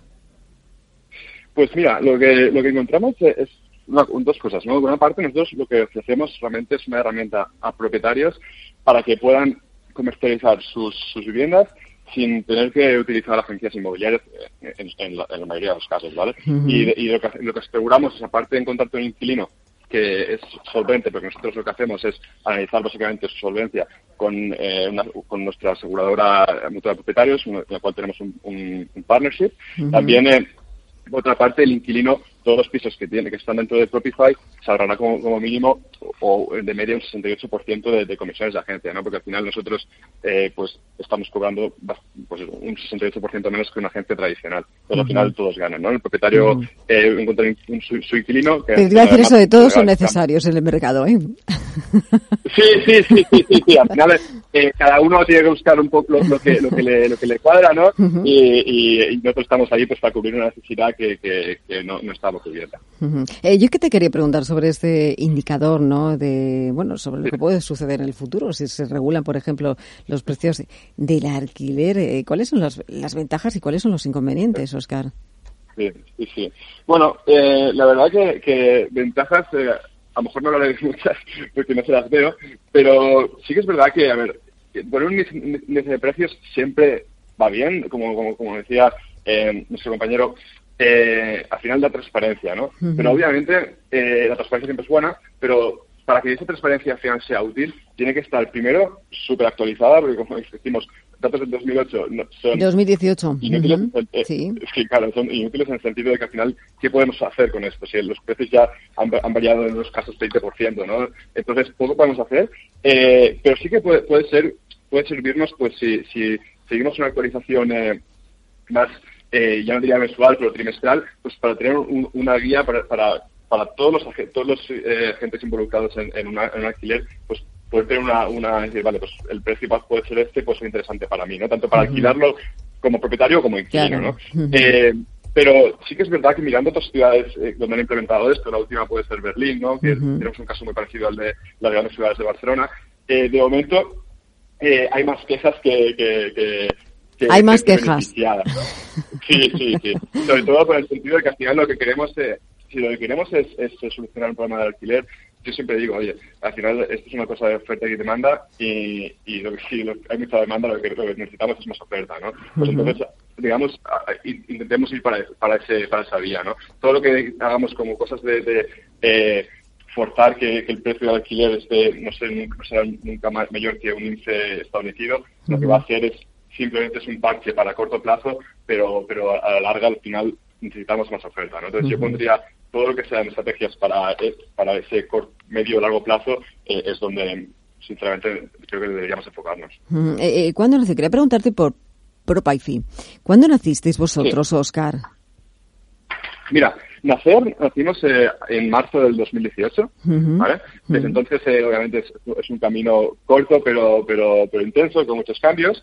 Y, bueno, eh, a día de, de, hoy, pues eh, realmente estamos comercializando cientos de pisos en, mayormente en Barcelona y Madrid y, y muy, muy, muy, muy contentos al final lo, lo que decíamos, ¿no? Cu- cu- eh, estamos cubriendo una necesidad entre el, el que el propietario que se hacía solo, él todo solo y el, y el que recurría a una agencia tradicional, pues estamos un poco ahí que, que ayudando a esa, esa gente de medias. Ujú. Eh, te, te iba a decir, ¿qué ofrecéis vosotros que no eh, ofrezca, por ejemplo, como tú bien dices, una agencia eh, tradicional? Sí, sí, no- nosotros lo que, lo que decimos al propietario es, mira, eh, tú déjanos, eh, publica nuestro tu piso con nosotros, ¿vale? Sí. Y nosotros haremos todo el proceso comercial menos las visitas, ¿vale? Vale. Es decir, eh, desde las ¿Y cómo veo, el- y cómo veo el piso? ¿O cómo veo la vivienda en este Pues, caso? eh, pues en este caso, si eh, como inquilino o inquilina, eh, hay dos, dos formas, ¿no? La, la tradicional, oye, pues eh, reservo una cita y voy allí y el propietario o amigos o suyos eh, me, lo, me lo enseña, o eh, algunos que incluso hacen vi- videollamadas y, y están arreglando de esa forma. Eh, a, a día de hoy son los mínimos, ¿no? Pero sí que facilitamos estas dos herramientas. Y mm, entonces, básicamente, eh, está, está la forma tradicional que es el propietario o el teléfono. Sí, eh, Oscar, eh, ¿cómo ha sido, por ejemplo, de estos dos años que, que lleváis, eh, como bien decías, que nacisteis en, en el 2018, ¿qué habéis observado en el mercado que os ha llamado más la atención? Pues dos, dos cositas. Una, una es em, eh, la, la frustración eh, de, de los inquilinos a nivel de eh, me están abusando de mí y no y yo siempre estoy desprotegido, ¿no? Es De los una- una de las inquilinos. razones por la que- Sí. Sí, sí, sí, Es una de las razones por la que realmente nosotros nos movió a, a, a- a nacer, a salir al mercado y a probar, a probar este modelo de negocio, en el sentido de que muchos decían, ostras, es que para entrar en un piso tengo que, entre la, la comisión, eh, la- las tres meses de fianza, el alquiler, eh, tengo que pedirle dinero a mi madre para, para que para poder ir a vivirme a, un piso que, que, que casi cubre el 50% de mis, de mis de Te iba a decir que si tú tenías esta experiencia también, o sea, que habías, habías pasado por una experiencia Pues, como mira, esta y dijiste, sí, bueno, pues es sí. que me, me falta esto en el mercado. Sí, sí, sí. La verdad que, bueno, yo personalmente he vivido por muchos países, de, de- sobre todo de Asia, Mm. y siempre me encontraba la misma, ¿no? Dices, ostras, estoy pagando entre un 5 y un 10% de, de mi, de mi, eh, de, lo que- de la de alquiler anual a una gente que me ha abierto la, la puerta una vez, Mm. y, y realmente es dinero. Me, me mudaba una vez al año, y al final de cada año pagaba 3.000 euros, y dices, ostras, eh, ¿por qué? y entonces un poco cuando volví a España, y Sí. y por a través de, de- de de unos conocidos que me, me- me pidieron ayuda a nivel de, oye, Oscar, tenemos este, este- estos alquileres, estos este patrimonio, ayúdanos a, a, a- a- a desarrollar A una herramienta". canalizarlos. Exacto, ¿no? Entonces Sí. empe- empecé a ver que el, el problema en, en España era el mismo que, que al final que en todo el resto del mundo, ¿no? que, que cuando yo vine yo de alquileres por, por otros países. Entonces dijimos, bueno, empezamos a investigar más, vimos la oportunidad y, y aquí estamos. Bueno, ¿y cómo han sido estos dos años? ¿Cómo han sido? Pues- Experiencia positiva, supongo. Sí, muy positiva, muy, muy positiva. He perdido pelo, pero muy positiva. Eh, la, la verdad, sobre todo positiva cuando los propietarios y los inquilinos, los dos te dicen, ostras, gracias, ¿no? Eh, Entonces, eh, ahí es cuando decimos, ostras, eh, realmente estamos solucionando un, un problema un- y, y los, y los clientes por dos partes nos lo agradecen, ¿no? Ujú. Eh, esto no solo acaba de empezar, obviamente, sí que nos gustaría, pues al final, eh, focalizarnos, al final lo que hacemos es, el propietario quiere, una, eh, solucionar su problema de, de alquilarlo lo antes posible y dos, asegurarse el cobro de alquiler. Ujú. Queremos trabajar muchísimo en eso y el inquilino seguir trabajando en, vale, ¿cómo podemos hacer para reducir ese, ese- esa fricción, esos costes de, de- de entrar en un alquiler eh, nuevo, ¿no? Entonces, Ujú. siempre estamos des- desarrollando nuevas ideas y, y, y nuevos, digamos, eh, áreas de, negocio para, para fomentar Ujú. esto y ahí estamos, eh, esto es- va para largo. Oye, ¿qué es eh, lo que mm, quiere el que alquila una casa? ¿Cuáles son sus prioridades? Pues eh, eso eh, depende depende del tipo de perfil, ¿no? Está el- el- digamos que te- en, en Proify tenemos como al final la mayor- la Vos- mayoría de ¿Vuestros clientes son gente menor- más joven, Oscar? Entiendo Sí, que es, sí, correcto. ¿no? Sí, sí, sí, exacto. Nuestra, nuestra media es- es- está en los 38, ¿vale? Por, Ujú. por ahí más o menos. Sí. Entonces, eh, claro, tenemos los tipos de estudiantes, de, de personas, una, de estudiantes, ¿no? Que, que al final que buscan, sinceramente, están en la zona de moda de, de, de Madrid o de Barcelona, eh, Ujú. cerca de su universidad o, la zona, o cerca- de la zona de bares y, y similares, ¿no? Entonces, lo que les da igual el resto, les da igual si es más pequeño, si no tiene luz, porque al final buscan un poco eh, esa- esas zonas. Y después están un poco, lo, lo- a- a- que vemos después del post-COVID, Ujú. eh, el, el profesional, Ujú. eh, la la pareja joven, que realmente sí que buscan ahora, hoy en día el, vale, me importa que sea un pelín menos estar en, más cerca de mi trabajo, pero sí que me importa la distribución del piso, la, luz. La, calidad también, sí. La calidad. Que sea sostenible, que eh, sea un... Sí, se piden, los jóvenes piden ahora mismo otro tipo de... Incluso los materiales y la construcción ahora mismo. Sí, exacto, exacto. Incluso a veces lo que decíamos, ¿no? Parejas jóvenes pues, pues se, preocupan por certificados cuánto, de, energéticos, cuánto me va a consumir esto, porque saben, se preocupan un poco más pues, pues, de lo que dices, las calidades en general, ¿no? bueno, y no sé si está escuchando, no sé, Ferran Fon, Ferran. Sí, claro. Bueno, eh, aquí la tecnología, como bien decíamos, es que hay que convivir con los modelos. O sea, yo creo que la innovación está teniendo mucho que ver, ¿no? Y el sector está mirando también con esos ojos digitales, Ferran, y también es importante que lo haga. Sí, claro. De hecho, a ver, nosotros como, como, como tecnológicos también, como portal inmobiliario, obviamente valoramos eh, este tipo de nuevas PropTech o este tipo de nuevas empresas que están saliendo a través de, o sea, que precisamente a través de la, de, la tecnología o, o la automatización de ciertos, eh, de ciertos servicios permiten pues resolver pues necesidades como está comentando ahora Oscar. De hecho, mm. no, no, no solo, no solo es un paso adelante para este tipo de empresas, sino que además también eh, lo que fuerzan es a, que el propio sector, a que el inmobiliario tradicional también mejore sus servicios eh, y lo haga mejor, porque al final lo que tiene aquí, pues es, eh, pues, pues es un nuevo tipo de competencia que, que, que le obliga a mejorar.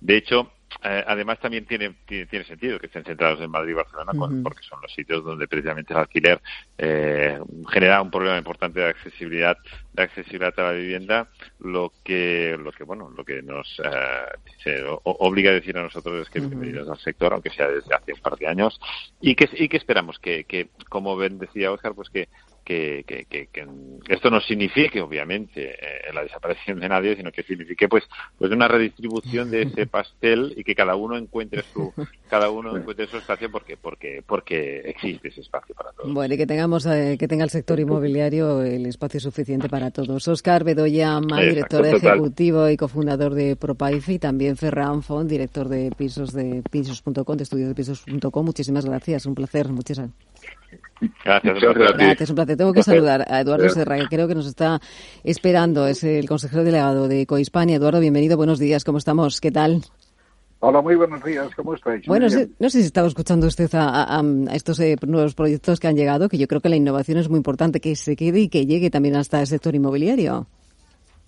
Pues efectivamente, yo creo que nos encontramos en una situación muy diferente a, la crisis anterior del año 2008. Las empresas promotoras y las constructoras han salido a hacer sus eh, tareas perfectamente han iniciado procesos muy eh, espectaculares en cuanto a la industrialización de las construcciones, de manera que se reducen los costes de la propia construcción en sí misma, puesto que se realiza en fábrica una parte de ella, y luego también una reducción en los tiempos de la propia construcción. Eh, imaginemos lo que significa llevar una cocina completamente instalada o un cuarto de baño completamente instalada a una obra. Los tiempos eh, se reducen y tiempo dentro de una construcción significa dinero. Por lo tanto, han hecho una muy buena labor y yo creo que se va a seguir manteniendo esta vía.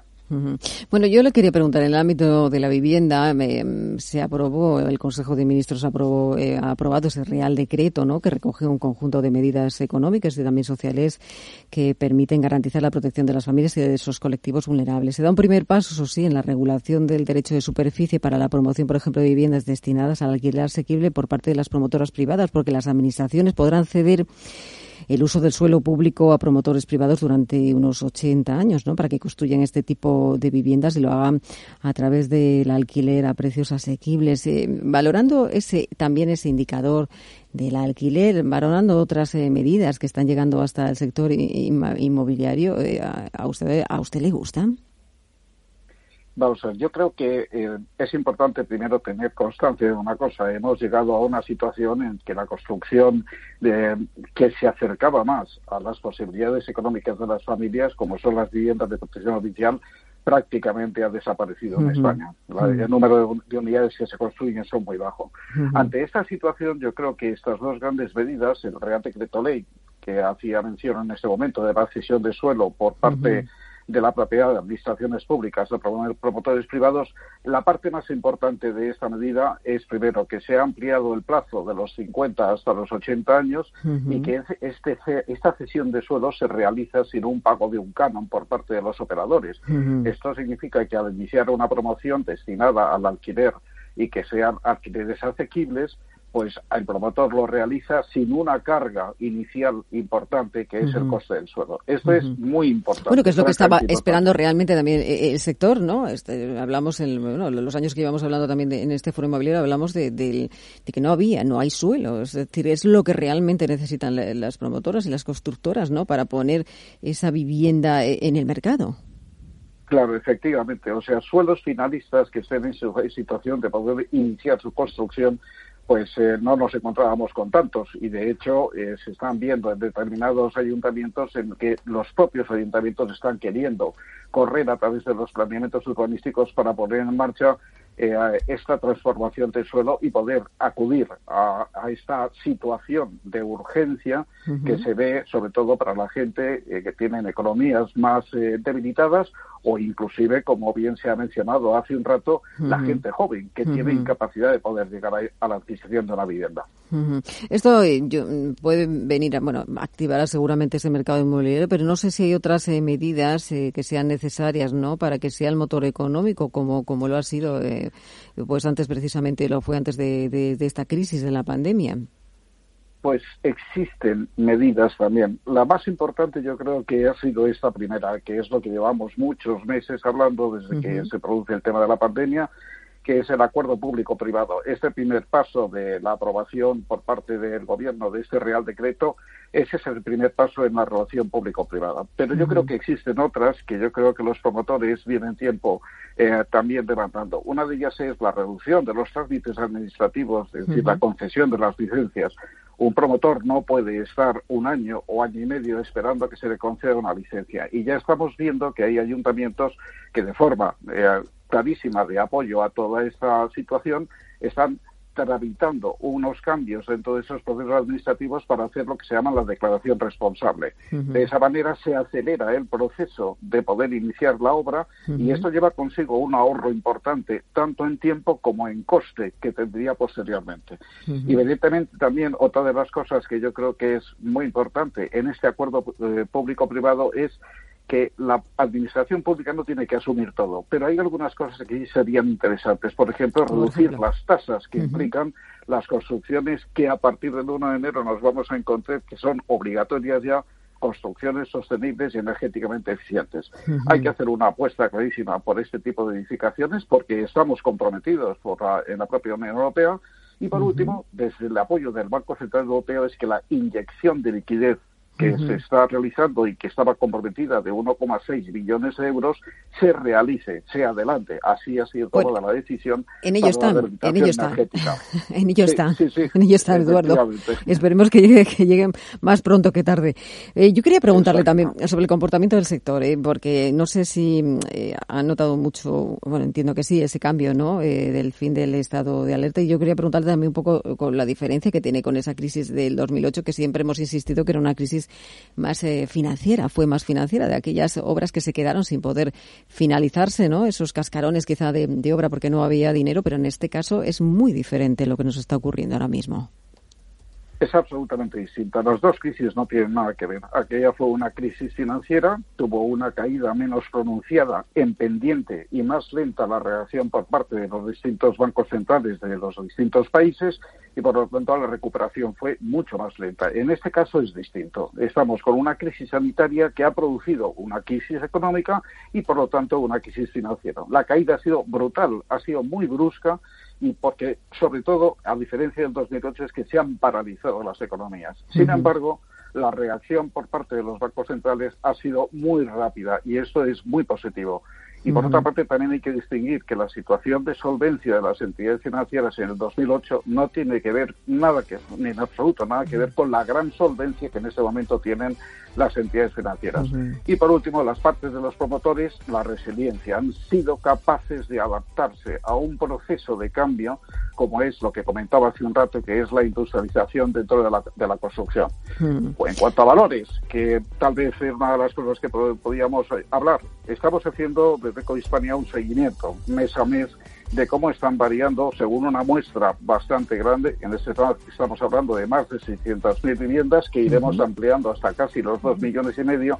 Y lo que percibimos es que en la vivienda nueva los eh, compromisos de los promotores en sus preventas no van a variar los precios, al menos durante el 2020. Bueno. Pero en la vivienda de segunda mano sí se están produciendo ya cambios significativos de caídas. Le iba a decir, tendremos que verlo, ¿eh, Eduardo, porque todo, o sea, tenemos muchísimo camino aún por recorrer. Eduardo Serra, eh, consejero delegado de Cohispania, muchísimas gracias por acompañarnos en este foro inmobiliario. Un placer.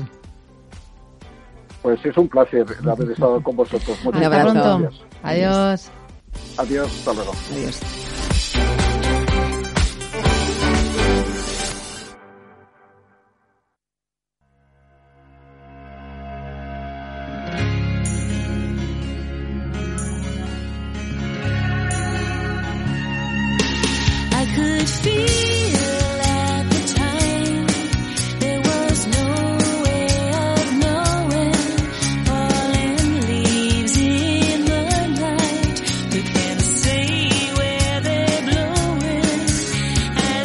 Nos vamos, que ponemos al punto final a esta edición de jueves ya de Capital Intereconomía.